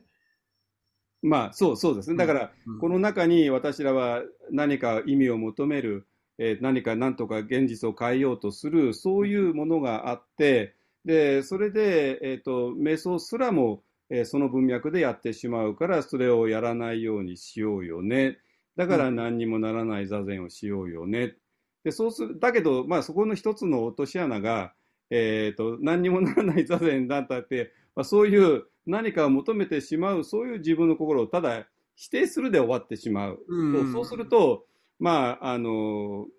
まあ、特に外、あの、只管打坐やってる外人さんがよく陥っちゃうんだけど、meaning を、 meaning を求めるから、 Zazen has no meaning ってね、うん。あの、言って、うん。その meaning を求めてしまう自分をなんか鞭打ってしまうっていうね、いううん。ことに陥るがちなわけですよ。うん Zazen has no meaning、no meaning、no meaning ってね、バンバンバンバンで自分を鞭打っちゃうね。うんでそれも痛々しいわけですよ。ね。うんで、で、で、そうなんだけども、あの、それとあと、あと、反応してしまう心を、なんとか反応しないようにするぞっていうのも非常に痛々しいわけですね。うんだから、意味を求めてしまう、反応してしまう心をとにかく否定するだけだと、ちょっと辛いだけなわけなんですよ。うんうんうんでそうなんだけどもまあ道道がない、道がないんだよね。あの、方向は指し示されてるんだけど、どう歩いていっていいか分かんないっていうのはあるよね。うん。で、それで、えっ、と、2.0がちょっと画期的だったのは、そこにね、あの、単に手放すとか反応しないとかっていう、そういう否定的なものだけじゃなくて、肯定的なものを言うわけですよ。何を言うかっていうと、彼らは観察するってことを言い始めるわけ。うん。なわけね、観察する。で、それも観察するとあっても、私らはもう完全に 認知が歪んでるから、に認知が歪んだまま観察するんではなくて、認知が歪まない、要するに好き嫌いなしに、えーまあそれはエクバニミティとか平静さとかよくね、彼らは言うけども、うんそういう、えー一番認知が歪まない形でありのままに、えー観察していこうっていうことを打ち出してくるわけですね。うんでこれが、えっ、と、私ら、私はちょっとびっくりしたんですよ。あの、ああ、するな、するなのというふうな、えっと、カルチャーの中に、えっと、うん、うん、これをしろっていう、そのポジティブなインストラクションがうん、出てきたっていうことやね。出てきた。うん。それが私と一緒さんがアメリカにいた時にうん出てきたティクナタ・ハンさんたちのあのマインドフルネスの運動でしたよね。うん。うんだから、要するに私らは、士官多座の中で、しちゃいけない、しちゃいけない、しちゃいけないって、徹底的に言われてたわけじゃないですか。うんで、そうなんだけども、これをしろってね、まあ言われるわけですよ。うんでそうすると、しちゃいけない、しちゃいけない、しちゃいけないって後にこれをしろって言われると、え、してもいいのって話、そういうリアクション、私はやっぱりしてしまったわけですよ。うんそれ慣れていないからね。うんで、だけども下手に何かすると、間違ったことをしてしまうから、ちょっと、ちょっと分かんなかったわけね。で、うん。それで、私と一緒さんが1995年のオウムの後に、えーティクナット・ハンシーに会って、うん。えーもう直接教わったじゃないですか、マインドフルネスをね。うん。で、うん。その時に、えーこの何かマインドフルでしなさいってね、あの時言われたけども、で、その時に、あ、これは、この、この方向だったらしてもいいんだなってことは私ちょっと確信持てたわけなんですよ。うん今までしちゃいけない、してはいけない、してはいけないって言われてたけど、どうもしてもいいんだよって本で読んだけどね、でも不安だった。で、それで直接本人に会った時に、うん。あの、あの人がお茶飲んで、お茶飲んで、マインドフルにお茶飲んだ時に、やっぱりすごい、なんか平和なあれが広がったじゃないですか、あの時ね。うん。でも本当に、あの、あ、マインドフルにお茶を飲むってことはこういうことなんだってね、うん。もう分かって、うん。で、それはちょっと、あの、しちゃいけない、しちゃいけない、しちゃいけないのカルチャーの中で育った人間にとっては、やっぱり、ちょっとびっくりしたんですよ。うん。石尾さんはその時どんな感じだったんですか？石田さんだって、うん。この人ずずっとつずっと通訳してたんだから。はい僕はね、この曹洞宗のあれが、うんそれほどその領土さんがいその言うほど、えっと、ししちゃいけないイズムには受け取ってなかった ね。僕はそれほど真面目じゃないっていうか、あの、うんいろいろややってましたからね。まあ、いだい石田さんはアメリカでね、そう、まあいいわ。はい。しながら相対法したり、いろいろやってましたからね。はい。まあ、それでね、あの、ううんん、わ、かる。それはわかりますね。あの、だから、えっと、バカ、バカ正直って言ったら怒られるけど、バカ正直にやってるとぶつかる、両方はぶつかるというのはわかりますよね。うんうんうんまあ、そそれで悩むだろうね、真面目な領土さんはね。うんしちゃいの、し、しあの、しないのがいいのか、するのがいいのかっていう。うん。まあ、すだけど、すするのがいいって言って、まあ、まあ、当然、あの、マインドフルにお茶飲むのに非常に、えーびっくりして、まあ、ここになんかヒントがあるよねって分かったんだけども、で、その後、じゃあそのマインドフルネス一体何って言って、まあ、それで勉強したら、気づくことだって言われて、うん。気づくことだって言われて、本当困っちゃうわけですよ。うん本当、皆さん、テラバダやってる人に本当に聞きたいんで、あなたは本当困らなかったのって私、本当に聞きたいわけね。まあ私が当然しちゃいけない文化の中で生きてきた人間だから、うん余計そうなんだけども、うん。気づきなさいって言われたって、気づくって、一体何をどう気づけばいいのって、まあもちろんそれは教えられるけども、やっぱりちょっとそこで手放す、手放す、手放すと、気づく、気づく、気づくっていうのが、私の中でやっぱりもうどうにもならなくなっちゃったっていう。まあ、その理屈で言えばね、あの、うん例えば、えっと、リアクティビティをと手放して初めてね、あの、そこに気づきっていうのがそ残るわけですよね。だからそういう競技は、多分ああるっていうか説明はつくと思うけど、それを実際の、あの、瞑想業の中で本当にそうだっていうふうに、ふうにあの、まあ、あの、体験を通して知るには、多分それは一朝一夕にはいかないだろうなというふうに思いますね。うんうん。それよりりょうさんがまあじ自分のその 5, 5年をかけてやややったっていうことやね。うん、まあだから、私ら手放すことしかやってないじゃないですか、シカンタ座の中ではね。うんえー手放し、手放して、せいぜいこの体に帰るっていうぐらいですよね。うんいやで僕の場合はねあのん手放さないと昇進短座ができないっていうのはうん分かってましたよね。あの、うん居眠りしても、えーとうん座層が凝るあの緩んでしまうしそれから考え事したら座層が、あのなんていうのぼ僕の考え事の姿勢になってしまうからうん。だからそそれに引きずられたら、えー、と昇昇進短座はできないうん。わけで、あの、ん手放し続けることが昇進短座、その手放し続けることの裏側に昇進短座があと成立するっていうのはあったね。うんまあ、昇進短座の時っていうのは、だから手放されているわわけですよ、結果的にはね。うん。うん。うん。うん。うん。だはいから。それだけだとね、弱いっていうか、僕の当時の、えっと、理解、うん理解っていうか、その、なんていうかな、えっと、座禅のやり方には、やっぱり足りないものがあったあの、今、一応さん弱いって言ったけども、んまさに弱いん弱い。ですようん、そうそう。弱い。うんうん、だから、えっと、私は、あの、あの、シカンタザでは、はっきり言って何の苦労もしなかった人間なんですよ。別に精神も普通にできたしね。うんあの、そうなんだけど、やっぱり、ちょっと弱くて、うん弱くて、うんで、そこをなんとかできないかなって思っていたときに、えーマインドフルネス、気づく。だけども、これは今までの手放し、手放し、手放しの私の修行から言ったら、全然異質なものなんですよ。異文化なんですよ。うんうん異文化なわけ。うん異文化なんだけども、だけどなんかここに秘密らしきものはあるよね。で、うん。でこの、これを教えてくださってる先生方が非常に魅力的な人たちで、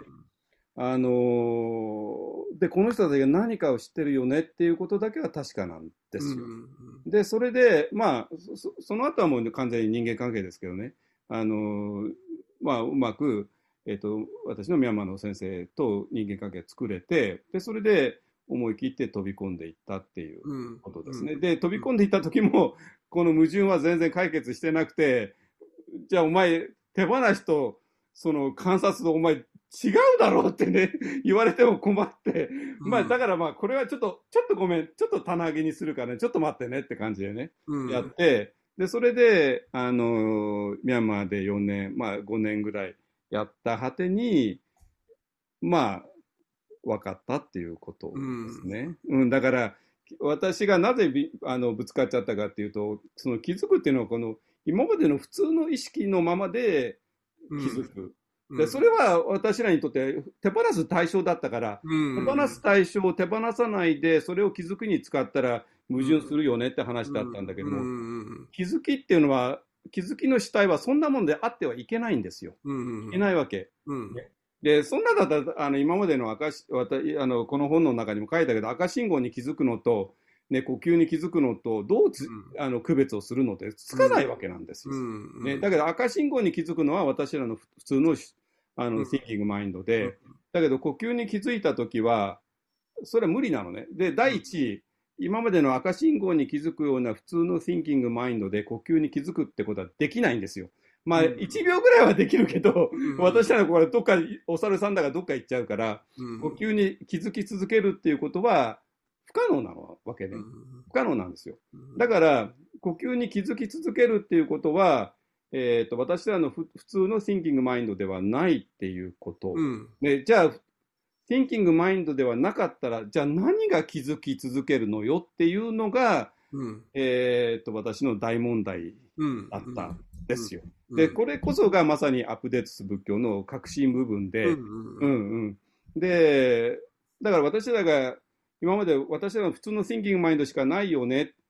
で、ある限り、えっ、と、私らはそれを手放すしかなくて、うんで、そうすると観察するとかっていうのは不可能になってきて、うんあのーなるわけね。だけどもそうじゃなくて、えっ、と、これを手放した後に全く違うものがある。私はよく、まあ、ピッチャー交代って言い方してるんですけども、先発ピッチャーとリリーフピッチャーがいて、うん今までは先発ピッチャー1人しかいないと思ってたんだけども、そうではなくて、実は先発ピッチャーが降りた後、マウンド降りた後にリリーフピッチャーが出てくるよね。うんっていう話で、うん。そしたらば、手放しと観察っていうのは全然矛盾しないわけで、うん。だから、手放すのは先発ピッチャーを手放すことによって、マウンドにはリリーフピッチャーが上がって、そのリリーフピッチャーが、えっ、と、好き嫌いなしに観察するうん。っていうことですね。だから、手放すことと観察するっていうことは、お互いを非常に必要としている。うんね。だから今まで全く真正面からぶつかってると思っていたものが、全然そうではなくて、お互いを助け合っていたっていう話になって、うん。あのーそうすると、あの、で、ここから何がわかるかっていうと、1.0の中で今までね、言われてた、座ることによってもうすべてあなたのね、汚れているのは一切ないよとかね、もうあなたはどこに行く必要もないよとかね、もう、って言われたことが、やっぱり先発ピッチャーだけじゃ分かんないわけですよ、当然ね。うんだけど、リリーフピッチャーが出てくれば、もうリリーフピッチャーの汚れなんかあるわけないし、で、リリーフピッチャーが今からどっか行く必要ももちろんないし、うん。えーっていうことで、1.0で、あの、えっ、と、理論として言われてたけども、全然ピンとこなかったようなことが全部ピンとくるっていう話ですね。で、それで2.0の、えーと好き嫌いなしに観察するっていうことの、もうわけわかんなさっていうのが全部、いや、あれは先発ピッチャーが好き嫌いなしに観察するんではなくて、リリーフピッチャーが好き嫌いなしに観察してるんだってなったら、全然1.0と2.0がぶつかるどころか、お互いに、うん。えー助け合うっていうね、うん。っていうことで、すべてがまとまっちゃうっていうことうん。なんですよ。うん。でそうすると、あの今日のテーマで、えーと、それぞれの教団が全然別々なことを言ってるよねっていう矛盾が全部解消されて、うん。えーされていくっていう話で、うん。でこれをなんとかあの伝えないと1.0のままだとあのこの全てがああなたの汚れはないよねとかねあなたはもう全てすでに完,、完璧だよねっていうのがうん。手放しだけだとピンとくるわけがないんですよ。うん。でその2.0もいきなりこの thinking mind でいきなりサティを入れるなんてことできるわけなくてねサティっていうのは入れるもんではなくて、サティっていうのは先発ピッチャーに備わったものだから、うん。我々がやんなきゃいけないことは、サティを入れることではなくて、ピッチャー交代することなんですよ。うん。ピッチャー交代するね。うん。でそのピッチャー交代ってことを言わないままに、えーやると、先発ピッチャーが無理して、先発ピッチャーだったらもう反応する、反応しまくるわけだから、その反応しまくるのを無理して反応しないようにしたり、うん。無理して気づいたりとかね、うん。やって非常に苦しくなって、無理して反応しないことによって汚れをきれいにするんだとか言っちゃうと、もう、もう、あの、 self punishment になって、じとにかく自分をいじめることに行くっていうね。うんだけど自分そそれに関しては、このうんアップデートする仏教の時点で話し合ってたことですよね。話し合っていたことだけど、ちょっとね、やっぱりまだクリアじゃなかったと思うわ。うんで、うんうんあの、どうその著書を書いてから今まででうん。整理されてアップデートをしたかっていうところを、あの、うんお話ししていただけると、あの、一生さんからちょっと今、リュウトさんずっと喋ってたんで。あごめん、ごめんなさい、ごめんなさい、ごめんなさ。はいい、はい。いやね、それはあの、はい仏教でも、まあ、大乗仏教では、心の二層論って言って、あの、えっと、本、真実の心の真人と、から、妄信って言って、あの、こえっと、妄っていうのは妄想の妄ね、妄信、うんいろんなあの名前があるけど、まあ、第一の心、第二の心でもいいけど、まあ、心に二つの現れ方があると。本当は一つなんだけど、えっと、なん、なんていうの？二つの現れ方があると、す姿があるっていうようなあの理論があるんですね。大乗起信論なんかにも書いてあるけど。で、だから、あのだ大、仏教1.0ではね、あの信心、あと本当の心だけを言ってて、盲信の取り扱いがね、甘い、甘いんですよ。うんで、2.0の方は、あと、盲信の取り扱いはうまいんだけど、えっと盲信しか言わないから、その信心の、えっと、その元々のマインド、元々その、えっと、マインドフルであるような、そういうその訓練によってなるんじゃなくて、このナナチュラルなマインドフルネスっていうのがい言えないことになってしまうのね。で、りょうのさんのように、あの、ふこう、ピッチャーに2人いるって、まあ、要するにここに2つあって、あの、えっと、シャマタ・ビパッシャナーは、シャマタっていうのは、第、えっと、第、その、盲信の方をね、沈めるっていうことなんですね。で、だから、手手放せ、手放せっていうのは盲信の方で、で、あのー盲信が引っ込むと、あいや静まると、あのー本来の、えっと、信心の方が、えっと、働くようになってくるから、これはもう、あの、なんていうの、が頑張らなくても、もう気づいている、いるんですよ。オリジナルにも気気づきの心と言われてるやつですよ。なので、この二つをちゃんと識別して、あのまあ、いろいろ方法があると思うけど、その、あの筋肉にもね、表層筋と深層筋っていうのがあるとのと同じように、心にもやっぱりその深層と表層の心っていうのがあって、これうまくね、どっちがいい悪いじゃなくて、これバランスよく、あの、適時適切に使うっていうのがやっぱり、あの、僕らまだね、取説を知らない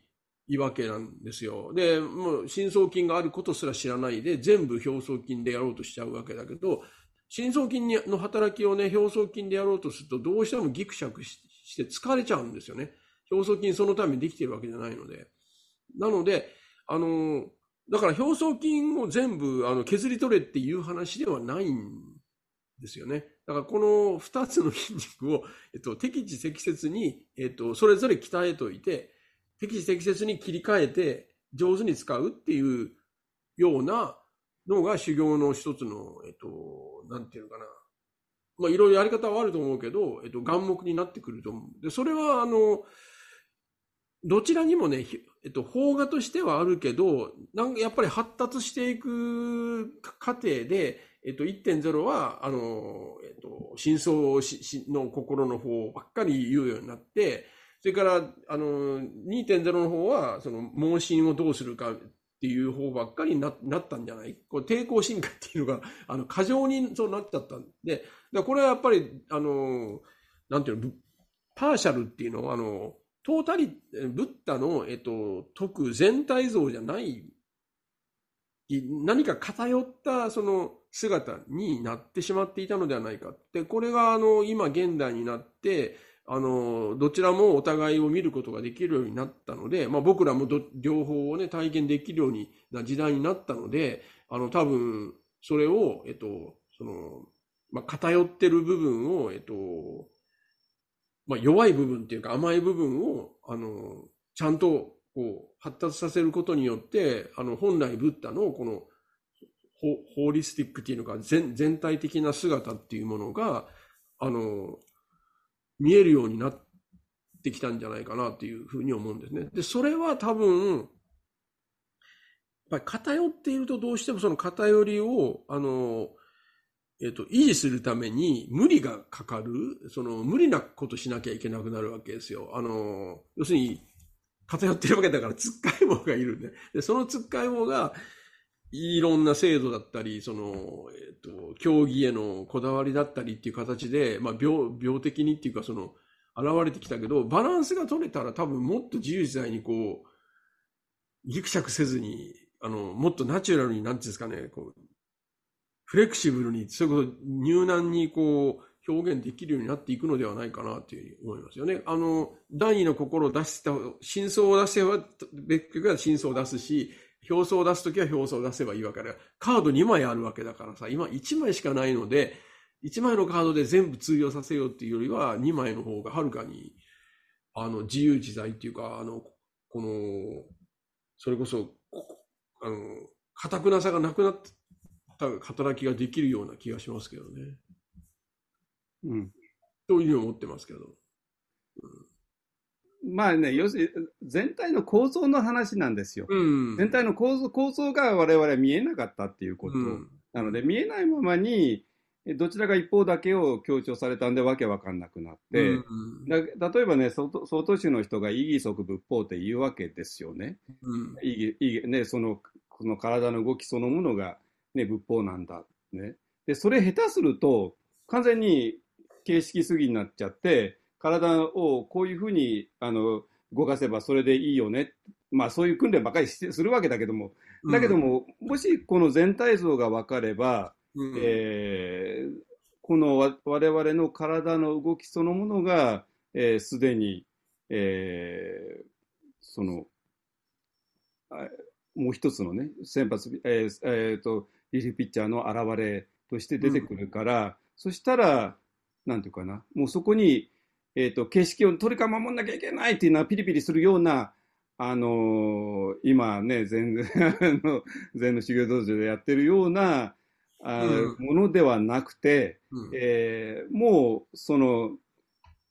もう、それぞれの形の中に、もうすでにそれが現れているってことを、直に感じられうになるっていうのかな。いや、まあ、だから必然性を持ってちゃんとした意義がそこに現れてくるようになるわけ、うんうんだからそれを理解せずに、ただ、その、えっ、と、形をそうしろっていうに、外から、あの、理由もわからず、それか必然性も感じないままに、鋳型みたいに自分のか、体、あるいは心もね、そのある形に入れてしまうから、うん、あの、まあ、偽善的になる。で見、見られてる時だけやるとか、自分の、うん、えっと、なんとかスイッチが入ってる時だけそれやるけど、普段はだらーんとしてるみたいな、そういう、あの、えっと、建前と本音じゃないけど、そういう、え演技になってしまう。あの、演技ってあの、パフォーマンスになってしまうっていうのがあると。うん。うん。それはやっぱり不健全ですよね。うん。あので楽しくないし、それでは。快感もないし、心地よさがない、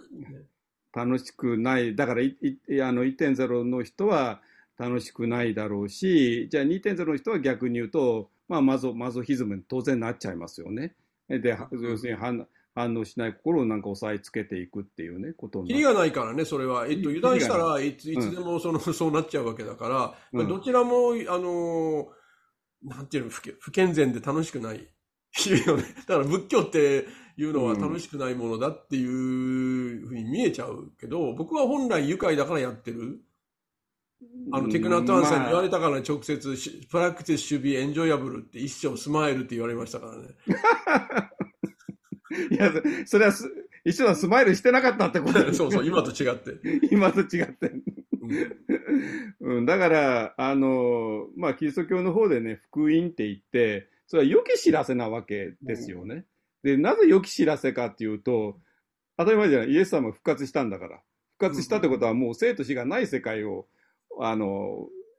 あね、伝えてるわけで、で、我々は生と死に苦しんできたんだから、うん。実は生と死がないんだよっていう、それ以上に素晴らしいしあの知らせがないから、それを福音って言ってるわけですよね。うん。で、まあ、仏教も全く同じで、あの、私はまあ本当に生と死があると思ってずっと生きてきたけども、実はないんだよっていうね、っていうことが、えっ、と、いつか見えるっていうんじゃなくて、今見えなきゃうん。しょうがないそうなんだね。わけなんですよ。で、そそれそれも、やっぱりそれを分かるためには、やっぱり全体の構造が分かってないと、全体の構造の中でのサティなんだし、気づきなんだし、反応しない練習なんだし、士官多座なんだし、ね。うんだから、その士官多座とか反応しない練習とかサティとか何かそのものが悪いんではなくて、やっぱり全体の構造が見えていなかったっていうのがほぼ致命的だったっていうのが、あの、ことで、で、それで1.0も2.0もまとめて一気に3.0へもう私らはずっと言ってるように1.0とか2.0を批判してるわけではないんですよ。みんな、うんみんな友達だからね、みんな友達だし、みんなダルマブラザーズだし、ダルマファミリーなわけでね。で、彼らが1.0と2.0のままだと、あまりにも辛いよね。その辛さは私も経験したから、だから、あの、そういう辛いことをこれ以上続ける必要ないんじゃないの？で、なぜ辛いかっていうと、やっぱり全体構造が見えなかったからだって話なわけで、うん。で、それで今私と一緒だが伝えているのは、この全体の構造なんですよ。全体の構造さえ分かれば、えー、只管打坐の意味も分かるし、サティを入れるってこサティっていうことの意味も分かるし、えー反応しないってことの本当の意味も分かるし、ね。あの、それが分かんないまま、反応しないぞってやるのも、何にもならない座禅をするぞっていうのも、座禅 has no meaning っていうのも、ただ辛いだけですよ、そんなことはね。うんだから、あの、長続きしないわけで。うんで、そこら辺をね、まとめて、あの、1.0も2.0も全部まとめて、ま、面倒見ようっていうね、えーそういうことを、がアップデートする仏教の狙いですね。あと、その全体の構造と関係してるんだけど、うんその、うん1も2もね、やっぱり時間、いつかそうなるっていう話なのね。え、時間何？時間を、時間の話になっちゃうわけ。今じゃなくって、いつかっていう話になるわけですよ。さっき、あの、衣装さんが2点目の最初に言ってた、こう、こうなるといい。今じゃない方向へってことですね。うん、うん。そう、そう。だから、えっと、今、今じゃなくし、ここじゃないので、いつかどこかっていう話になるわけ。その、最終ゴールがね。うん。だからそれまでは、えっと、自分はそこに行ってないっていうことを確認することになるわけうん。ですよ。だから楽しくないよね。うん。行ったら楽しいんだろうけど、楽しいのは後回しにいつもなってるわけ。で、えっと、そそれを、そうじゃないんじゃないかって、ブッダってあん、あの、その、あったかばっから見るとね、あの、そのうちそうなるなんていう話してないんですよね。あの、そ、即、即座の話なんですよ。うん。だから手離したら物が落ちるっていう話ですよね。いうような感じですよ。だから即っていうのはそういうイメージですけど、僕はね。手離したら落ちるっていう。手離して、あと実回離したら落ちるっていう話じゃないけど、離したら落ちるっていうのはもうこれ、間髪入れずじゃないですか。うん。で善がね、その、あの、即っていう、あの、トン、トンか。あの、直ちにっていう、うん。あの、直直入とか、直ちに入るとか、一丁直入のライチとか、それから、愛知ね。トンゴと言ったりするのはね、やうんやっぱり必然性があって、あの、ぼちぼちじゃないっていうところを、やっぱり、この構造の中にちゃんと入れておく必要があると思う。で、うんいきなり最終ゴールに行くわけじゃないんだけど、それは深まりっていうのは当然あるし、成熟もあるし、その成長っていうのもあるけど、あの、水、えっ、と、どう言ったらいいかな。うん例えばこの真っ暗なや暗闇にね、マッチつけるぐらいの、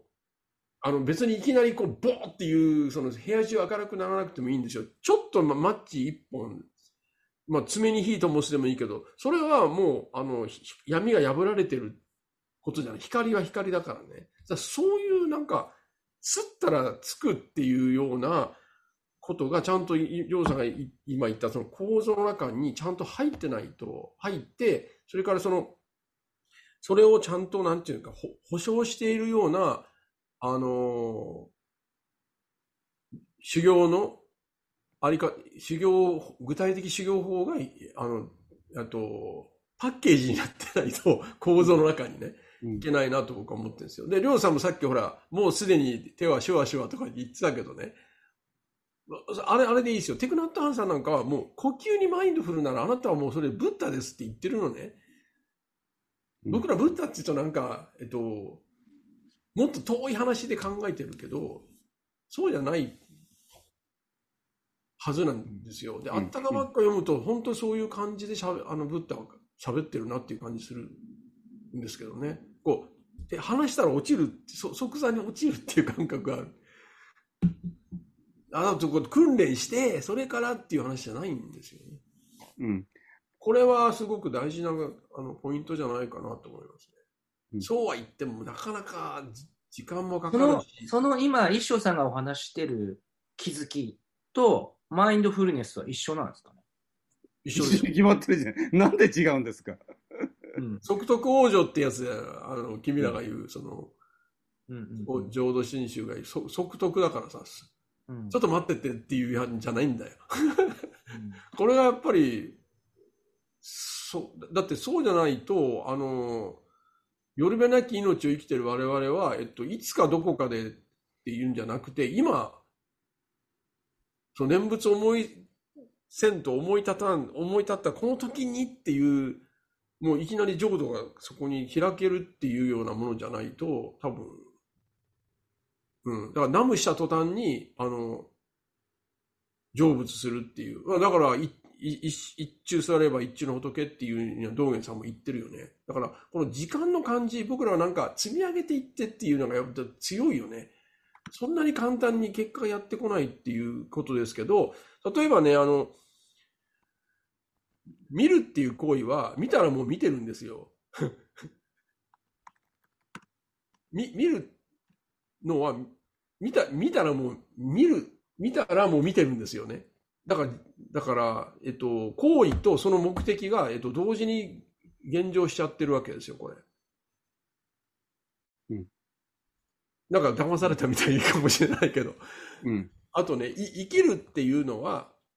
生き続けることが目的だから、今生きたら、それは生き続けるってことの目標が、えっと、そこの中に含まれてるんですよ。あこれあの、アリストテレスの、えっと、行為論の中に、えーあって、エネルゲーヤとキネシスっていう考え方があって、キネシスっていうのは運動のことですけど、例えば歩くのはキネシス。大抵の場合ね、それ歩くのが目的じゃなくて、歩いてどっかにあの、たどり着くために歩いてるでしょ？だから歩くという行為の外側に目的があるんですよ。だからこういうあの記念シス的なものには時間っていうのがいるんですよね。あの、えっと、まだついてないからね。歩き続けて最後に目的まで行くから歩き続けないといけないんですよ。で、えっと、で、この、い歩いてる今は、えっと、到着のための、えっと、通過点でしかないから、今にあんまり意味はないんですよね。だからなるべく少ない方がいいわけだから、なるべく早く着くように、着くようにって僕は思ってるよね。ところがエネルゲーヤっていうのは、もう目的達してるので、あの、今の充実っていうのが大事なんですよ。だ見るにはしっかり見るっていうね、生きるにはしっかり生きるっていう、今の充実っていうのが問題になるけど、記念室にはそれは問題にならないんで、早ければ効率が問題になっちゃうんです。で僕ら今、資本主義の中っていうのは、効率主義っていうのはね、あの、のマインドセットは、えっと、全部を、えっと、記念室的に考える、あの、条件付けられちゃってるんですよ。でも、あの、生きるってことは、さっきもあの、生きるというのは、生きてる体は、し真、真度不にって言ったけど、というように、あの、えっと、資本主義からね、あの、えっと、マインドセットからはみ出してるんですよ。で、修行っていうのは実はキネシスを全部エネルギーにね、裏返していくっていうことじゃないから。金品なんかまさにそうだよ。どっかに行くためにやってんじゃない、ね。なんかのためにしてるんじゃなくて、その行為のためにやってるから、そのだから今を充実させていくっていうことですよ。だから、あのー、さっきの言った、その、3.0っていうか、その、修行もね、どうしても僕らは、えっと、時間かけて、ど、今じゃない、今、今、今ないどっかの目的地、あるいは、えっと、まだない悟りでもいいし、それから、えっと、目覚めでも何でもいいけど、これ、これの果てにあるっていうふうに、えっと、記念史的に思ってるけど、実は、あの、そうじゃないんですよね。あの、これもティクナット・ハンさんからね、There is no way to happiness. Happiness is the way って言われましたからね。それもエネルギー、キネシスじゃなくてエネルギーだよってハピネスはね。今ハピネスじゃないといけないんだっていう話ですよ。こういうふうに、あの、なんか僕ら、えっと、一面的な考え方で、えっと、この考え方自体をね、あの、アップデートしないとダメなんですよ。あの、アップデートした仏教これですって言って、受け取る方がアップデートされてない、今みたいな 資本主義的なこの記念シス的考えで受け取られると、あの、何にもならない。なので多分質問がどうすればいいんですかっていう質問なんそうそうそう、怒るじゃん、俺が君、そう言うと。そういう話じゃねえだろそうじゃねえよと。はいはい。なるほど。あ、ハウトゥーじゃないんですよ。はい。えー、っと、10時過ぎてきましたんで、もしあの、えー、りょうどさん、衣装さんに聞きたいことがあれば、何か交えながら、それか、りょうどさん、衣装さん、まだ、まだ。いや、あの、いや、さっきね、えっ、ー、と、はい、木村氏が、あの、呼吸にマインドマインドフルだった時にはブッダだよっていうのは、それは当たり前で、えー、マインドフルの主体っていうのは何回も言うように、あの、あのリリーフピッチャーですからね、リリーフピッチャーでしかマインドフルに呼吸を見ることなんかできるわけないんですよ。あの先発ピッチャーのままだったら呼吸なんかどっかあのあの気も心なんかどっか行っちゃうんだからね。ここあのお猿さんなんだから、ね、あるいはね心を、うん、あの呼吸を見てると思ってるのがいるだけなんですよ。だから観念の呼吸をね見てるんですよ、あの、多くの場合、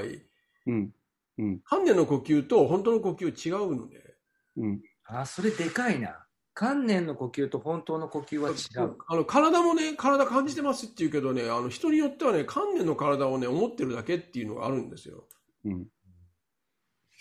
まあね、あの、観念の体を思ってるだけだと、あの、まあ、まあ、私がやってるワンダーメソッドなんかだと結果が出ないんですよ。まあ、要するに微細な感覚とかね。で、それもすぐ、すぐバレちゃいます。うん、あの、体感じても、手のひら何にも感じないなんていう人は、それはなぜ感じないかというと、まあ、まだ頭の中にいるからですね。で頭の中を出たら、もう手のひらがもうビリビリくるから、だから、あの、なんていうかな、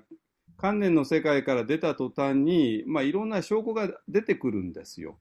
証拠がね。で、その証拠は、あの、非常に豊かなものがあって、これは間違いようがないわけね。で、そ、それを知らないで、自分は観念の呼吸見てるかな、それとも本当にマインドフルに見てるかなっていうのは、あの、はっきりと分かります。それは分かります。ね、だから、えっ、ー、と、そこで、あの、まあ、メソッドっていうのが、まあ、実は生じてきて、で、それで、そのヒントになるのが、実は、えっ、ー、と、観察すること、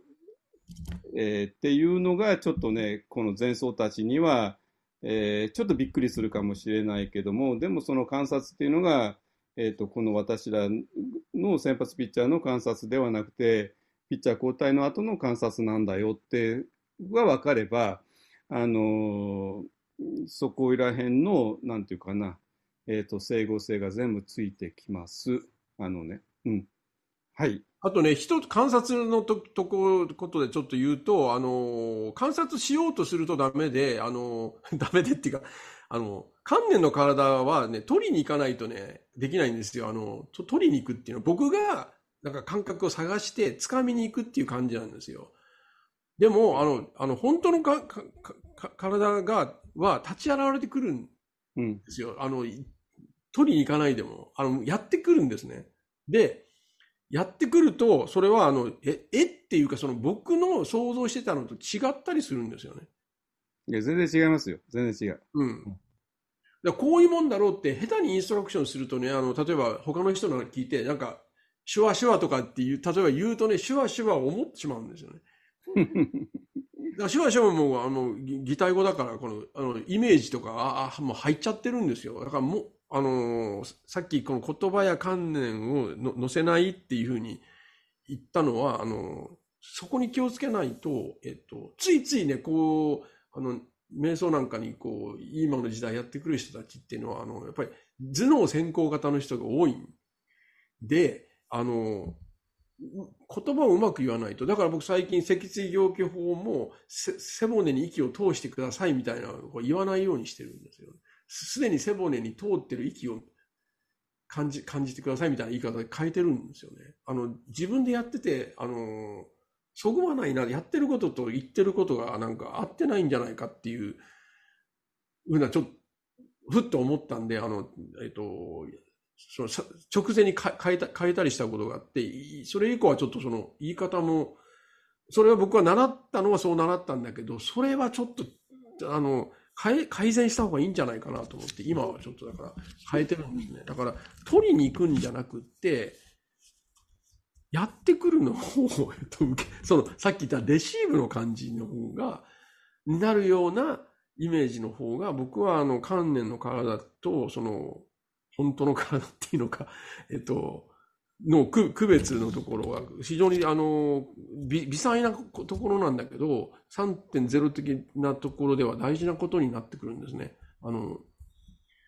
その辺のこの細やかな、えー、っと言葉遣いっていうのもねアップデートの中に入れないといけないんじゃないかなというふうに思ってるんですね。あのそのさっきの先発ピッチャーが起動しないようにしないといけないからね。すぐ起動するからね。俺がやるっつって先発ピッチャーをでピッチャーって出張出張りなので、あの、みんな俺がやるってなるから、なるべくその起動させないように、そーっとやらないとダメなんだっていう感じがしてますけどね。まあ、あの、先発ピッチャーをどうやってマウンドから引きずり下ろすかが、ね、今の一方案の課題なんでね。はい。それで、あの、今のインストラクションに関してはね、私はもう毎回変えてます。まあ、一緒に私、一緒にしながらのインストラクションを入れるんで、私のあの感覚によって言葉を変えちゃうので、まあ多分一緒に座ってる人だったらそのまま入ってもらえるかなと思いますけどね。はい、まあ非常にあの微妙なとこですね。うん、はい、もう、もう、しすぎ音に。そうですね。はい。はい、あの、ぜひ、えー、質問される方は、ぜひビデオをオンにしていただいて、顔を見せていただいて、ミュート外して、あの、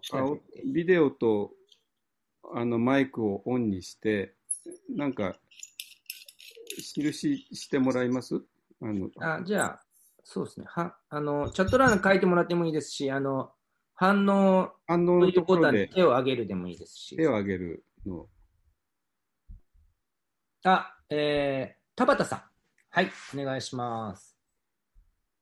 はい、あありがとうございます。あの、田畑と申します。あの、ちょっとお伺いしたいことがありまして、あの、先ほど一生さんが、あの、アリストテレスの例えで、あの、エネルゲイアとキーネシスって対比をされたと思うんですけど、うん、これがあの、現代史観多座講義でいうところの、あの、衣装さんが同じ書かれている問題の解決ではなく問題の理解へっていう、あの、34のところで書かれてあると思うんですけど、はい。対比になんかすごく似ているような感じがしたんですが、うん、でもしそれが仮に似ているとしたときにですね、まあ、この2つの考え方っていうのが、まあ、二者択一のものとして捉えられてはいないと思うんですけれども、うんうんまあ、そこいや単なる区別として使われてるんですね。すねうん、そのまあ普段生きる上でどうやってこの2つをその両立させるというか、自分の中でうまく共存させるにはどうしたらいいかなっていうところが、まだ私の中で腑に落ちてます。はいはいはい。いや、ほっといてもね、多分僕らは、えっと、えっと、周りのプレッシャー、それから、えっと、そのプレッシャーを自分の中に内面化したせいで、あの、全部キネシス的に考える傾向が強いわので、それは別にあの、ほ、ほっといてもいいっていうか、だから、うんプラクティカルに言うと、あの、エネルゲーアの時間を、えっと、なんだっけ、意図して持つように、そその時間それ、それでもいいんだっていうか、そのエネルギー的な時間も大事なんだっていうことを自分にあのと思い出させるっていうのが僕は大事なんじゃないかなと思いますね。なので、えっと、今これ何のためにやってんだろうとか、周りがそれ何のためにやってんの？って、それやってどうなんの？とか、これやるとどうなんですか？みたいなのはよく聞く話じゃないですか。だから無駄なことが許されない。だから、ね、なるほど。エネルギーって無駄なことなんですよ。うん、あの、効率から言うとね。だから無駄なことにもう価値を置く、置いて、あの、自分なりに無駄を楽しむっていうか、そういう、あの、ことに心がけるてればいいいいのではないかっていう。あとはその心がけが、えっと、ガイドしてくれるんじゃないかなと思いますけど。ありがとうございます。はいはい。ほったらかしてても、まあ、キーネシス的になるのでっていうところ かなと。だからこそ、意図してというか、まあ、エネルギーやっていうところ。あだから座禅がいいし、金品がいいんじゃないですかね。そういう。なるほど。あの、西洋ではね、えっと、ウォーキングメディテーションとシティングメディテーションが、この、いわゆるその、フォーマルな瞑想ってななってるけど、その二つは、えっと、僕ら今座っ、あの、座るというと飯食うか、その、タイプするかぐらいでしょ？あテレビ見るかな？本読むかぐらいで。だから何にもそうしないで座るっていうのは結構抵抗ありますよ。歩くのもそうですよ。どうしたってこう急いで行こうとするような衝動が僕らの中に生まれるけど、そういうのを感じつつ、そうだそうだ、これエネルゲーアなんだ、キネシスじゃないんだっていうふうに、キネシスの、あ、じゃない、に引きずられないように、エネルゲーアの時間を自分になんか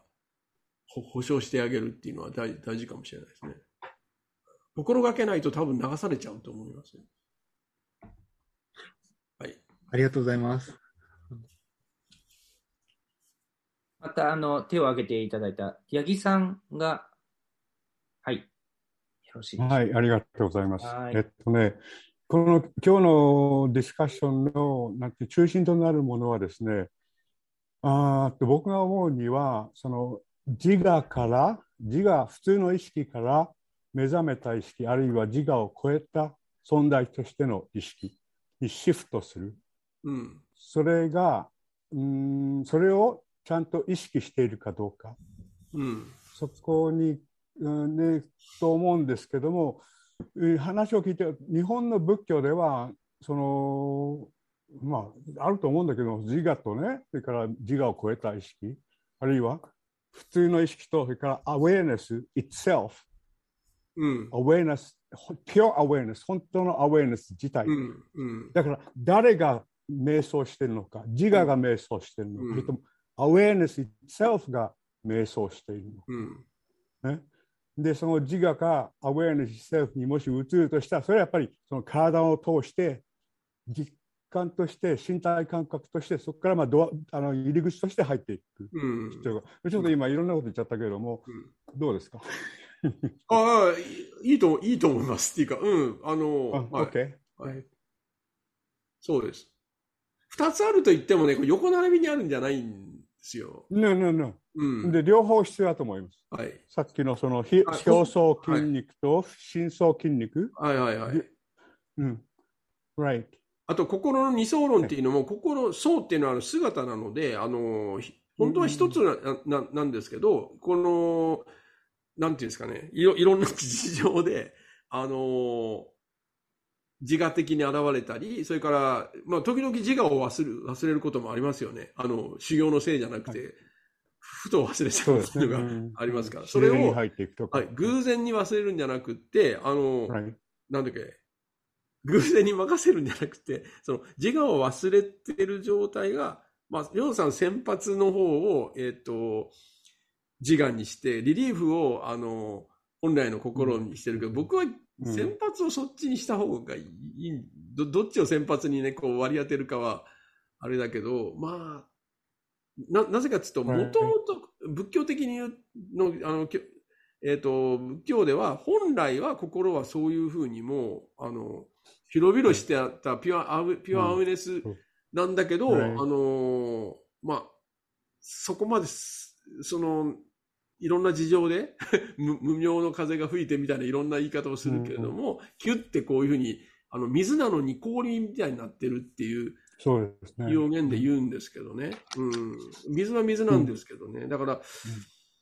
オリジナルがそっちだと先発はそっちなんだけど、知らない間に、あの、未熟なリリーフが上がってきてるみたいにした方がいいのかなっていう、まあ、うん、まあ、どちらでも。そうですね。うん、はい。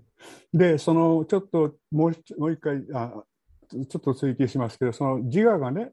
どうして自我になっているのか、そこでやっぱり、その心理学、特に最近の心理学ですね、ソマティック、それからトランスパーソンの心理学、うん、から脳神経生理学をに基づいた心理学、うん、からあのアタッチメントテオリーとかね、うん、あの子供の頃どうやって心があって、そういうのを取り入れていったらね、その自我とその目覚めた意識とそのなんだその関係がそれからやり方がはっきり分かってくると思うんです。どうですか、うんうんうん、そうですね。参考になると思いますね。はい。で、はい、実際にそれを練習することはできるでしょ？う。あの、概念的な。方法化することはできると思います。はい、はい、そうですね。はい、はいまあ、だから恐怖心っていうのが一番大きいと思いますね。あの、怖い時って僕らキュッてなりますもん。うん、そう、ね、だからやっぱりサバイバルモードを、サバイバルモードじゃない時にもサバイバルモードが立ち上がっちゃうっていうところがやっぱり、まあ、だから全員がある意味のそのトラ,、トラウマ。うん、そうですね。トラウマの時点でそう、そう、トラウマ反応になっちゃってるんでしょうね。それをだからやっぱり自分がそういう反応の、えっと、モードみたいなものをもう自分の中に持ってるんだっていうふうに、やっぱり、あの、そうですね。比較してそれを、えっと、まあ、そう、それに気づくけるったらおかしいけど、うん、それ必要だと思います。そうですね。うん、だからそういう意味では、自分の死に直面する練習をするっていうのは、その恐怖の中心に行くと思うんですね。そうです、そうです。またありがとう。はい。ありがとうございました。また、あの、質問を、コークーさん、あの、手挙げていただいてるんで、引き続きお願いします。えっ、と、前回、一生さんを囲む会で、あの、ティール組織っていう言葉に出会って、で、あの、ケン・ウィルガーの本を 一応こんだけ 買い揃えて、あの、今読み込んでいます。すごい。あの、まあ、インテグラル理論とこのアップ、仏教アップデートするとのなんか関連性みたいなのって大いにあると思っているんですが、なんかコメントがあればちょっと一言二言お願いします。うん。そうですね。まあ、ウィルバーさんは、えっと、アカデミックな心理学の、えっと、と、それからそのスピリチュアルな、あの、世界で、えっと、蓄積されてきた、まあ、あの、アカデミックから見るとね、あの、眉唾ものっていうか、何の実験的エビデンスも何にもないだろうって思われているような、でもエソテリックなその心理学をドッキングさせて、一つの大きな、その、えっと、ま、マップの中に、えっ、と、そのアカデミックなやつと、そのスピリチュアルな心理学の両方の心理学をこう、入れ、入れようとし、で、作ったのがインテグラルだと思う。まあ、インテグラルってそういうふうに統合していくわけですよね。だから、ある意味、あのー、僕にとってみ、僕は両方や、まあ、やったっていうか、僕もアカデミックな心理学はやっぱり物足りなくなって、でも当時はそんなあの大大胆なことは言えるようなあれではなかったんですけど、あのそちょっとそういう構想はしてたので、あの僕よりはるかにその、えっと、その百科事典的な知識を持った人が、えっと、あの自由にね、あんまり束縛受けずにやってくれたのは僕は非常に参考になってますけどね。あの説明するためにはね、あの言葉遣いとか、その、えっ、と、なんていうんですかね、その構造みたいなことに、えっ、と、関しては非常に僕は勉参考になるし、なんか、どういうわけか、その、そういう本が出ると、あの、送られてく るような回路ができちゃってるので、あの、よ、よ、読んでますけど、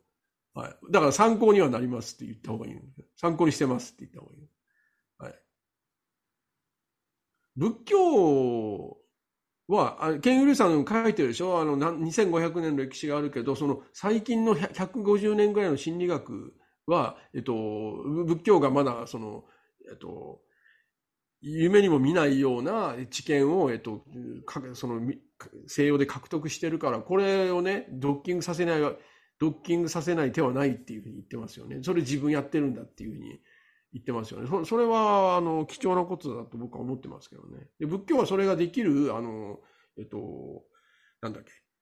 容積っていうのか、キャパは持ってるはずです。持ってて、あの、仏教にとっても僕は、えっと、需要になるんじゃないかと思ってますけどね。な、こんな感じでいいですかね。はい。なんか。ルドさんありますなんか。んいや、なんか、斎藤さん、斎藤郁恵さん？郁恵さん、斎藤さん？いいですか？すいません。はい、どうぞどうぞ。僕もちょっと内科やりながら、心理療法をしばらくやってて、特にあのトランスパーソナルな手法を使ったりして、ケン・ウィルバーもここ数年ちょっといろいろ勉強させてもらってるんですけども、うん、あの、今日のお話とか、それからあの、えっ、と、4図5図とかって眺めてると、そのトランスパートナーな心理学も含んだ発達心理の、うん、えの分分離あ、個別社会科のその分離のプロセスから、統合のプロセスに、うん、あの、その段階あの分離の過程と統合の過程って、ちょっと次元の飛躍があると思うんですよね、うん、そこがすごく似てるなって感じたりするもんですから、うん、その辺いかがですか、秘書さん、なんか発達心理勉強されてたようなので、なんかご意見をお伺いしたいなと。あ、あのー、ケン・ーさんの ILP の僕セミナー、あのー、アーカイブで見てそうですか。なんかスピーチャリティのお話されてたんで、はいはいはい。何かご意見をお伺いしたいなああ、えっ、えー、とさっきも言った参考になるっていうか、勉強してますよ、僕も。だ読んでますだから。はい。僕、最近のその成人発達理論とか、ああいうのは、あの、ケン・ウィルバーさんを当時知りましたし、あれが、やっぱりその、あの、二重構造の世界観を知ってると、すごくわかりやすいなと思って勉強したものですから、それが、そしてその今日の、その、えっ、ー、と、1.0、2.0っていう、その、あの分離の過程を経て3.0っていう統合の段階に移るところが、まるでそのティール組織のように世の中が分離から統合に移るところと、すごくこうああの似てるなと思ってその辺どんな影響しちゃってると思いますよ、はい、意識的無意識的に多分、うん。はい、あとそのトラウマあのトラウマ治療を僕やったりしてて最近、なんていうか、 somatic なとか、 Body Connect Therapy とかあって、うん。うん、あの、えっと、ポリベーガル理論っていう、はい、身体の方から働きかける、その、あの、ボトラップのやり方と、うん、それから、ななんていうか、イメージの世界から働きかけるトップダウンのやり方とあって、今日はあの、瞑想を体験させていただいて、あの、領土さんやっぱりこう、なんかイメージの世界から入っていく感じがして、うん、一緒さんこう体の方から、あの、うん、えっ、ー、と、下からこう上がってか、うん、両方やると、なんかすごくいい感じの、あの、の状態に、はい、あの、安心感が広がったので、ちょっと、あなんかその、あの、医療の現場でも、やっぱり仏教のこういったものってすごく使えるなと思ったので、大変いい体験させていただきました。朝の感想ですけど、はい、はい、ありがとうございます。だこれはやっぱり、でもね、あの、えっと、トラウマ、本当の、その、シビアな人には難しくて、あの、その、多分その手前のところにいろいろ作業が必要なんじゃないかなと僕は思ってますけどね。僕なんかは自分を開いて触られるの好きだし、その自分を開いて一体になるの好きだけど、それ無理っていう人もあの一定数いまいますからね。そこはやっぱりあんまりこう、なんていうか、なんていうかな。えっ、ー、と、このオープンネスハラスメントみたいにならないようにしないと、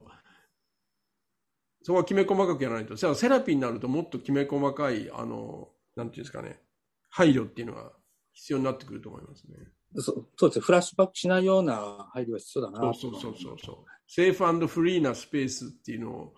そうですね。作らないと難しいです。逆逆効果になっちまう。そうですね。まあだから僕らは、なんていうの 自自分に合わせて作ってるので、これをあの、やっぱり印象的にこう応用するとなるともっとあの、きめ細かい、あの、共同作業がいるんじゃないかなとは思ってます、ね、なるほど。ありがとうございます。ありがとうございます。はい。えー、終了予定のもう10時半になってしまったんですけど、えー、質問があればもう少し受け付けて、はい。したいとも思いますが。一応オンライン、このアップデートは今日最終回なんで、ぜひぜひ。えー、と、コメント欄の方から。はい、そうです。あ、そうですね。あ、なぜ節目、なんとなくです。なんとなくちょっと一回節目にしようかなって。はい。うん、えー、前回もあの、前回といいますか、1週目はあの本当対面で全国を暗下させていただいて、それぞれの地域で、うん、えー、対面でアップデートする武器を体感しよう。もうその体感というところを題目として、えー、皆さんに参加していただいて、その後お二人のお話を聞くというあのスタイルをとってました。で、えー、大阪から始まって最後、ファイナル京都の法然院さんで一度、えー、閉じさせていただいて、うん、で今回帰ってきたアップデートをする仏教を体感しようというのは、まああのー、僕が領土さんと衣装さんの大ファンであのお二人の話を朝からで聞いたんですよね。その時にまたこれやりたいなと思ってあのやってちょうだいって2人におかわりをお願いして始めた回です。あの完全にあの僕の趣味でやってる回 僕がちょっとやめたいなと思ったらやめちゃうっていう、本当わがままな感じですいません。最近の感じとしては、前ほどりょうさんとはあんま言い合わないね。そうなんですよ。あの、なんか、仲良すぎるんですよ。もうちょっと、あの、飛ぶ話とかね。飛ぶ話っていうか、その、うん、ジャンプね。うん、ジャンプ多分ね、ジャンプのところでちょっと違うかなと思うけど、まあ今日はね、結局あの、地続きですね。いや、そういういやちょっと言うとね、あの、例えば、りょうさんのインストラクションで、あの、終わった時に、はい、あの、ここに帰ってきてくださいっていうふうに、うん。だから、どっか行ってた感じで表現してたじゃない？うん。だ、だって実際行ってるからさ。行ってるんだもん。いや、うん。僕らはここにいたんじゃないのかな。それで、ふ、普段はなんかここの、あの、えっと、思いに引きずられて、ど、ここじゃないところに行ってる。まあ、普段は頭の中で。帰ってくるっていうのはなんかね、えっと、逆なんじゃないかっていうふうに僕は、えっと、その言葉を聞いて思ったですね。だからト、トリップではなくって、瞑想っていうのは、実は、あの、ダウントゥアースっていう感じがするんですけどね。うん。だから第一、だからいつでも僕らは絶対離れることがない、この大地と空気と感覚を、えっと、改めて、あの、この、ふ、触れる、あの、触れるにはねこ、こっちから触れていくっていうのと、こっちから触れられるって両方いるわけですよ。そのないと触れるってことが起こらないから、だから、コンタクト、え大地とのコンタクトが姿勢、それから空気とのコンタクトが呼吸、それから感覚とのコンタクトが心っていうふうに、ああいうふうに分けて、あの、向かう方と、受け取る方と。で、今まではその二つだったけど、三つ目に、あの、それをちゃんと、えっと、あの、アプリシエイトする、あの、鑑賞する、あの、絵画を鑑賞するの鑑賞ですけど、で、そしてそれに、まあ、できたら感謝する。アプリシエイトって二つの意味があって、鑑賞する、理解する、深く理解すると、それからそれにありがたくも感謝するっていうのが入ってるから、あの3番目はね、アピリシエイトでもういいいいと思ってるんだけど、あんまり知られてない言葉だからエンジョイにしてるけど、本当はアピリシエイトにしたいんですよ。あの、でそのコンタクトで終わりじゃなくて、そのアピリシエイトまで行って初めてあの安楽の訪問って言えるんじゃないかなと思ってるので、ああの辺どうでした？ああの説明っていうのが あさってあれ使うつもりなんですけどね。あれ翻訳されるはずなんだけど、大丈夫かなと思って。まあだから、あの、私は、私の立場だと、アプリシエイトとかエンジョイは先発ピッチャーには無理なんですよ。うん。どう考えてもね。うん。苦行、苦行になっちゃうから、先発やるとね。うん、うん。だから、えっと、さっきも出てたけども、一丁直入如来地って言って、まあ、如来如来のね、事件は一瞬で入れるのね。うん、そうなんだけども、普段は如来の場所にはいないんですよ。うん、いないわけね、うんい。いないから、いないから、そこまでは時間かかるのかなっていうと、当然時間かからなくて一瞬で、なぜ一瞬なのって言ったら、それもまた自分の本質だからっていうね。うん。いう、だからまあそれをまあ私ら今二重構造って言ってるんですけども、うん、あの、その二重構造のこちらと向こうね、先発ピッチャーとリリーフピッチャーっていうのはやっぱりね、ちょっとね、まあ私と衣装さんの違いをあえて言うならば、私はやっぱそこで断絶があって、先発とリリーフね。衣装さんの場合はそこが地続きなんだろうなってね。うん、先発と何？先発と救援、うん、あの、リリーピッチャーとかね。うん。うん。あのー、だから、で、その、ちょっと私らの場合はやっぱりジャンプっていうのがあって、そのジャンプっていう断絶を、断絶を強調してるわけね。そうですね。だあの違うっていうところ、ね。うんうん。日中ことはそれ両方とも自分なんですよ。自分なんだけども、やっぱりそこにはやっぱり大きな断絶がある。うん。うん、で、その断絶があるからこそね、えー、例えば生と死の問題にしても、この先発ピッチャーはもちろん当然生まれて死んでいく存在。だけど、救あのリリーフピッチャーの方は生まれることもないし、死ぬこともないっていうね、うん、全く違う世界ですね。うんいや、日常の心が、えっと、修行すると、苦行に、必然的に苦行になるっていうのは、あのその通りなんで、あの、だから、シャクソンがね、あの、苦行を放棄したっていうのは、あの、そそれを意味してると思いますよね。はいはい。苦行いくらやっても悪魔は出なかったのに、あの苦行を放棄した途端に悪魔が、ね、邪魔しに来たっていうのはね、すごい意味があると思うんですよ。そう、そうですね。だから。困るからね、その、うん、リリーフピッチャーが出出られると悪魔の手に負えなくなっちゃうからね。うん、苦行はいくらやってもらっても悪魔は OK、安心して見てられるんだけどっていう、それは大きいと思いますよね。あそこの転換がやっぱりすごい大きいと思います。うん、それとね、あの、うんと、もう一つ言おうと思って何だったっけな？えっと、えっと、えっと、えっと、なんだっけ？そうそう。あの、切り、切り替える切り替えるのはね、はい。りょうさんは、えっと、切り替える、その、えっと、な、な、手、手がかりっていうか、その、えっと、切り替えるための、なんていうんですか、てこ、てこに当たるものか、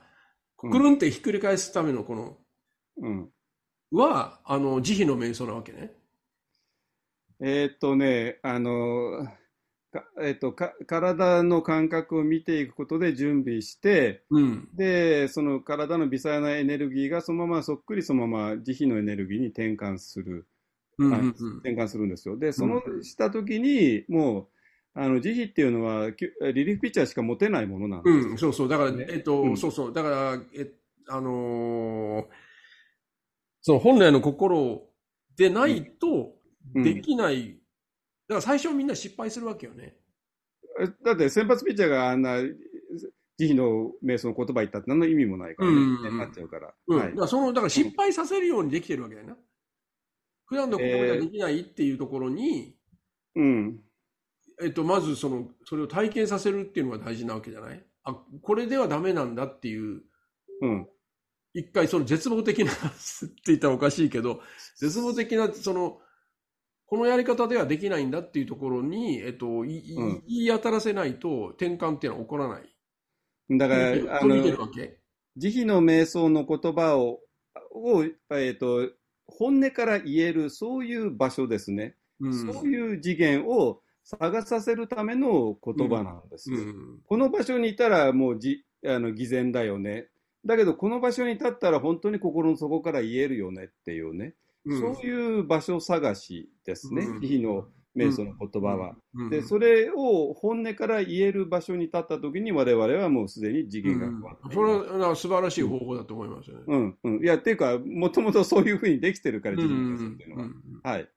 で、マインドフルネスも実は同じで、うん、えーと、この場所に立たない限り、呼吸をマインドフルに見ることなんて不可能だよっていう、そういう場所なんですよ。だから、慈悲とかマインドフルネスによってある場所を探してるわけです。うん、うん、でここにいたら、ね、バージョン2かなんかであの仏教の修行って最初はからあの失敗することが想定されている失敗してもらわないと困るっていう、うまくいかないっていうことを、えっと、思い知ってもらわないと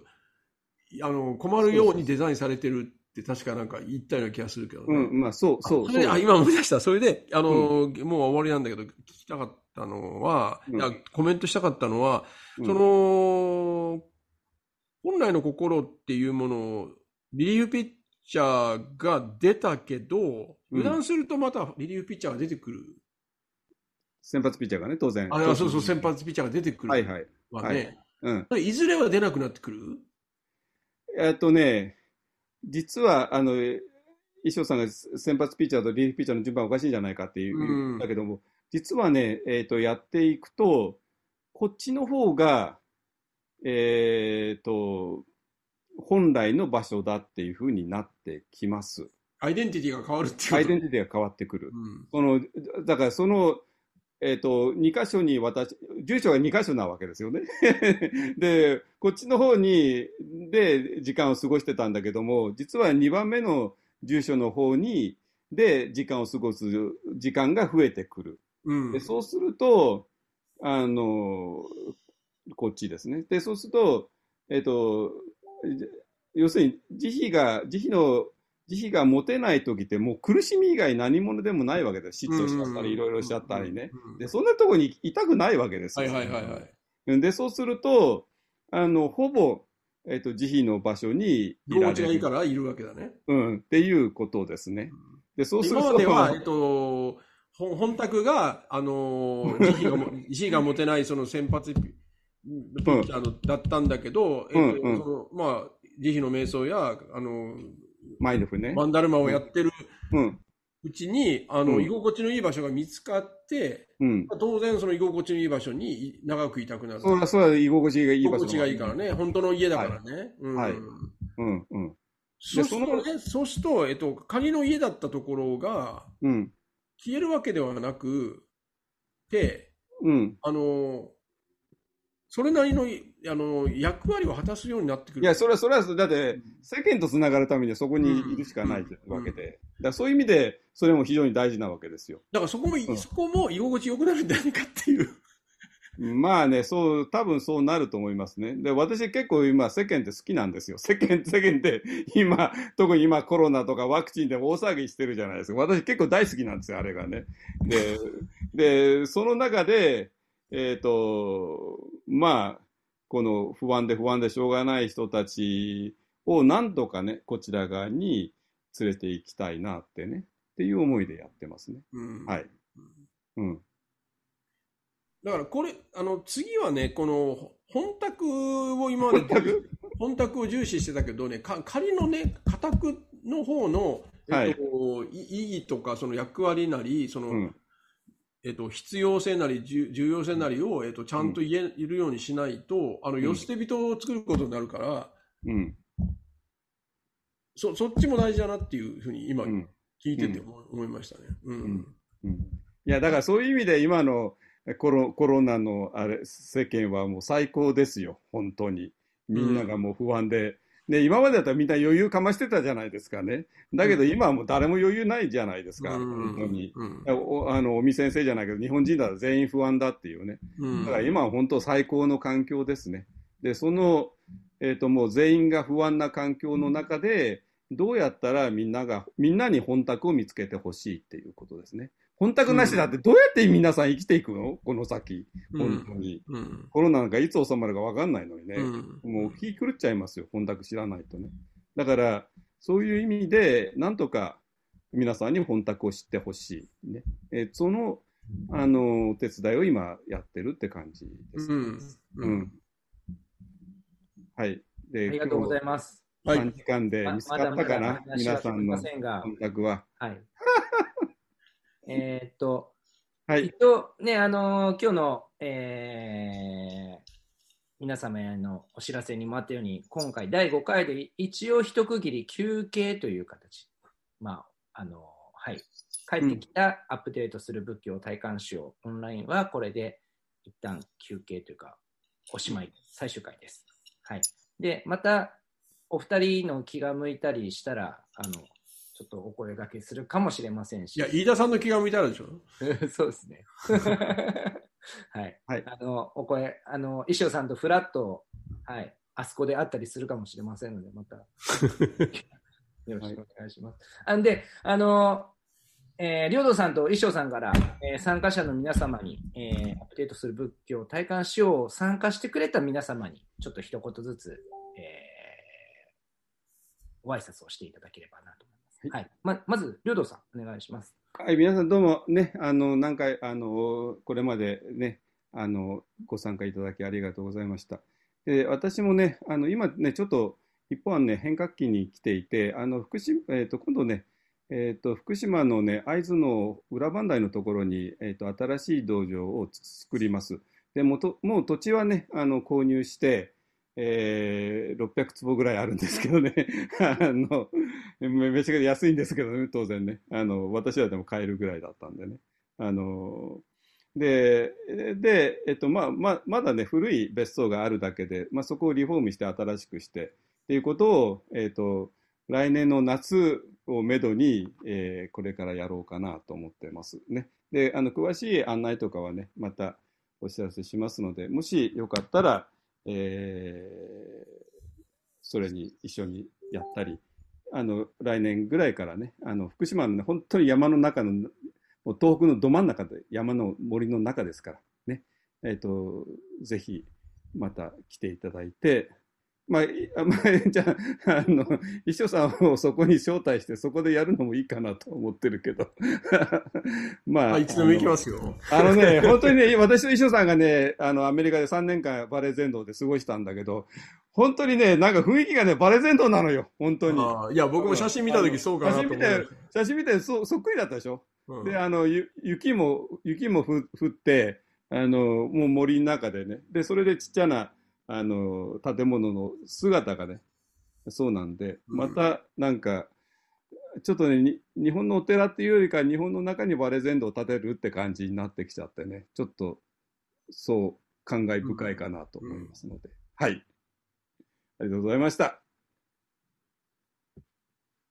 はい、ありがとうございました。え、一生さんの、えーえー、挨拶の前に、ちょっと、参加新社の佐藤さんがせっかくコメント欄で、あの、両道さんと一生さんのことをちょっと書いてくださったので、この、えー、アナウンスを少しだけお時間、どうぞ。はい。あありがとうございます。参加新社の佐藤です。えー、今、あの、えー、ウェブサンガジャパンなどを、えー、制作しようと、今、あの編集作業を進めています。で、その中で、えー、サンガシーサ設立記念コラムという、えー、コラムを、えー、皆さんに書いていただいてまして、えー、一生さんと両道さんにも、えー、ご寄稿いただいてます。今日のあの、一生さんのお話の、えー、元になっている、あの、詳しい話も、あの、お読みいただけますので、えー、9月頭にあの公開していこうと思いますので、えー、ぜひ、あのお、お読みになっていただけるとありがたいです。よろしくお願いします。はい、ありがとうございました。では、最後、石尾さん、えー、はい、締めのお言葉はいはい、皆様。えー、っと、全部でこうオンラインで何何回したん ?5 回やったんだよね。5回ですね。去年の、えー、はいはい、いや、いいいいです、いいです。はい、はい、えー、っと、一応、切りがいいので5回 一応これで店じまいして、また始まるかもしれないけど、まあ、とりあえずね、何何事も、こう、締めないと始まらないから、まあ、えー、っと、そうですね。あ僕は、えー、っと、今、まだこう、ここ、葉山を動く気配はないんですけど、まあ、動くかもしれないなっていうか、あの、もう16年いますからね。あの、アメリカにいたぐらいの年月ここにいることになるので、次は最後かな、最後の移動かなっていう感じで思ってますけど、あの、ネット上に、あ、フェイスブック上に、あの、将来学者一生塾っていうのを、えっ、と、あの、立ち上げて、あの、思い、思いついた時に、定期的ではなくて、不定期に思いついた時に、あの、え、ー、と、英文の仏教書の購読とか、あの、体ほぐしの、え、ー、と、ワークのアップとか、とか、いろいろ、あの、そこに今まで書いたものとか喋ったものとかを、こう、入れていこう、いく予定で、あの、まあ、僕の遊び場みたいな感じで、あの、えっ、ー、と、デューティーな感じなしで、僕のなんか気の向いた時にフラットなんかアップするっていう感じでやってますので、まあ、気が向いたらまあ見ててください。えーとはい、またどこかでネットか、えー、オンライン上か対面でお会いできたらと思います。あの、ね、僕の周りでもね、あの、コロナになった人が結構ね、知り合いで出てきてるんで、この。本当に？うん。で、あの、誰かは言わないけど、えー、っと、気をつけましょう。まあ、かかったらかかったでね、あの、なんかのチャンスかもしれないんで、まあ、死な死なないように、死な ないようにさえしてくれればいいけど、あの、結構ね、不安とか、あの、脅かされてるからね、あの、不安にならない方がいいですよ。あの、生きるんだったら生きるし、死ぬんだったら死ぬので、もう、そこは、あの、あんまり、えっと、ここで、ああだこうだ、不安にならない方が、あの、免疫のためにはいいような気がしますけど、あの、なってみないとわかんないですよね。なんか、あちこち痛かったり、高熱が出たりするとね、ついつい、よからぬことを考えてしまうので、あのその辺も修行だと思って、あの、かからないのが、かからないのが一番ですけどね、それはわからないんで、えー、まあ、お大事にしてください。はい、以上です。ありがとうございました。藤村さん、どうでしょう？はい、皆さんありがとうございました。あの、えっと、はい、一応さんが今、あのネット上でお会いしましょうみたいなことを言ってましたけど、早速、あの、来月、ちょっと書きましたが、あの、一応さん囲む会とかも企画してますので、あの、引き続きよろしくお願いします。あの告知をまた PTX で出してきますんでね。で、そのあたりから、実は産ン新社さんとちょっと連携してね、やっていければなと思ってるんで、またちょっと新たな展開がね、秋から始まるかなと思ってるんで、楽しみにしております。また、あの、いろんなところをお知らせしますので、引き続き応援よろしくお願いいたします。ありがとうございました。ありがとうございました。いつもね、このオーガナイズは藤村さん一人で やっている感じなんですね。本当にあの、藤村さんいつもありがとうございます。ありがとうございます。はいえー、今日も長い時間、皆様ご参加ありがとうございました。えー、これで一旦、えー、アップデートする仏教を体感しよう。オンラインは、えー、終了させていただきますが、またご縁あれば、えー、お二人を招いて、できれば対面でしたいと思ってます。それ来年から対面でやりましょう。ね、来年から。落ち着いたらですけれどもね。うん、ねで、あの、手法もいろいろあの考えておりますので、またその時にはぜひ、ここのね、今日参加しったご縁ある方々中心になっていくと思います。ぜひぜひ応援していただき、また皆様で、えー、素敵な会を作っていきたいなと思っております。で藤村さんからもあったように、囲む会の方は継続して月1回ぐらい、まあ2ヶ月に1回か月1回か分かんないですけど、えー、まあ少人数でもうあの続けていきたいと思いますんで、ぜひ、衣装さんも領土さんもお付き合いそちらよろしくお願いいたします。はい。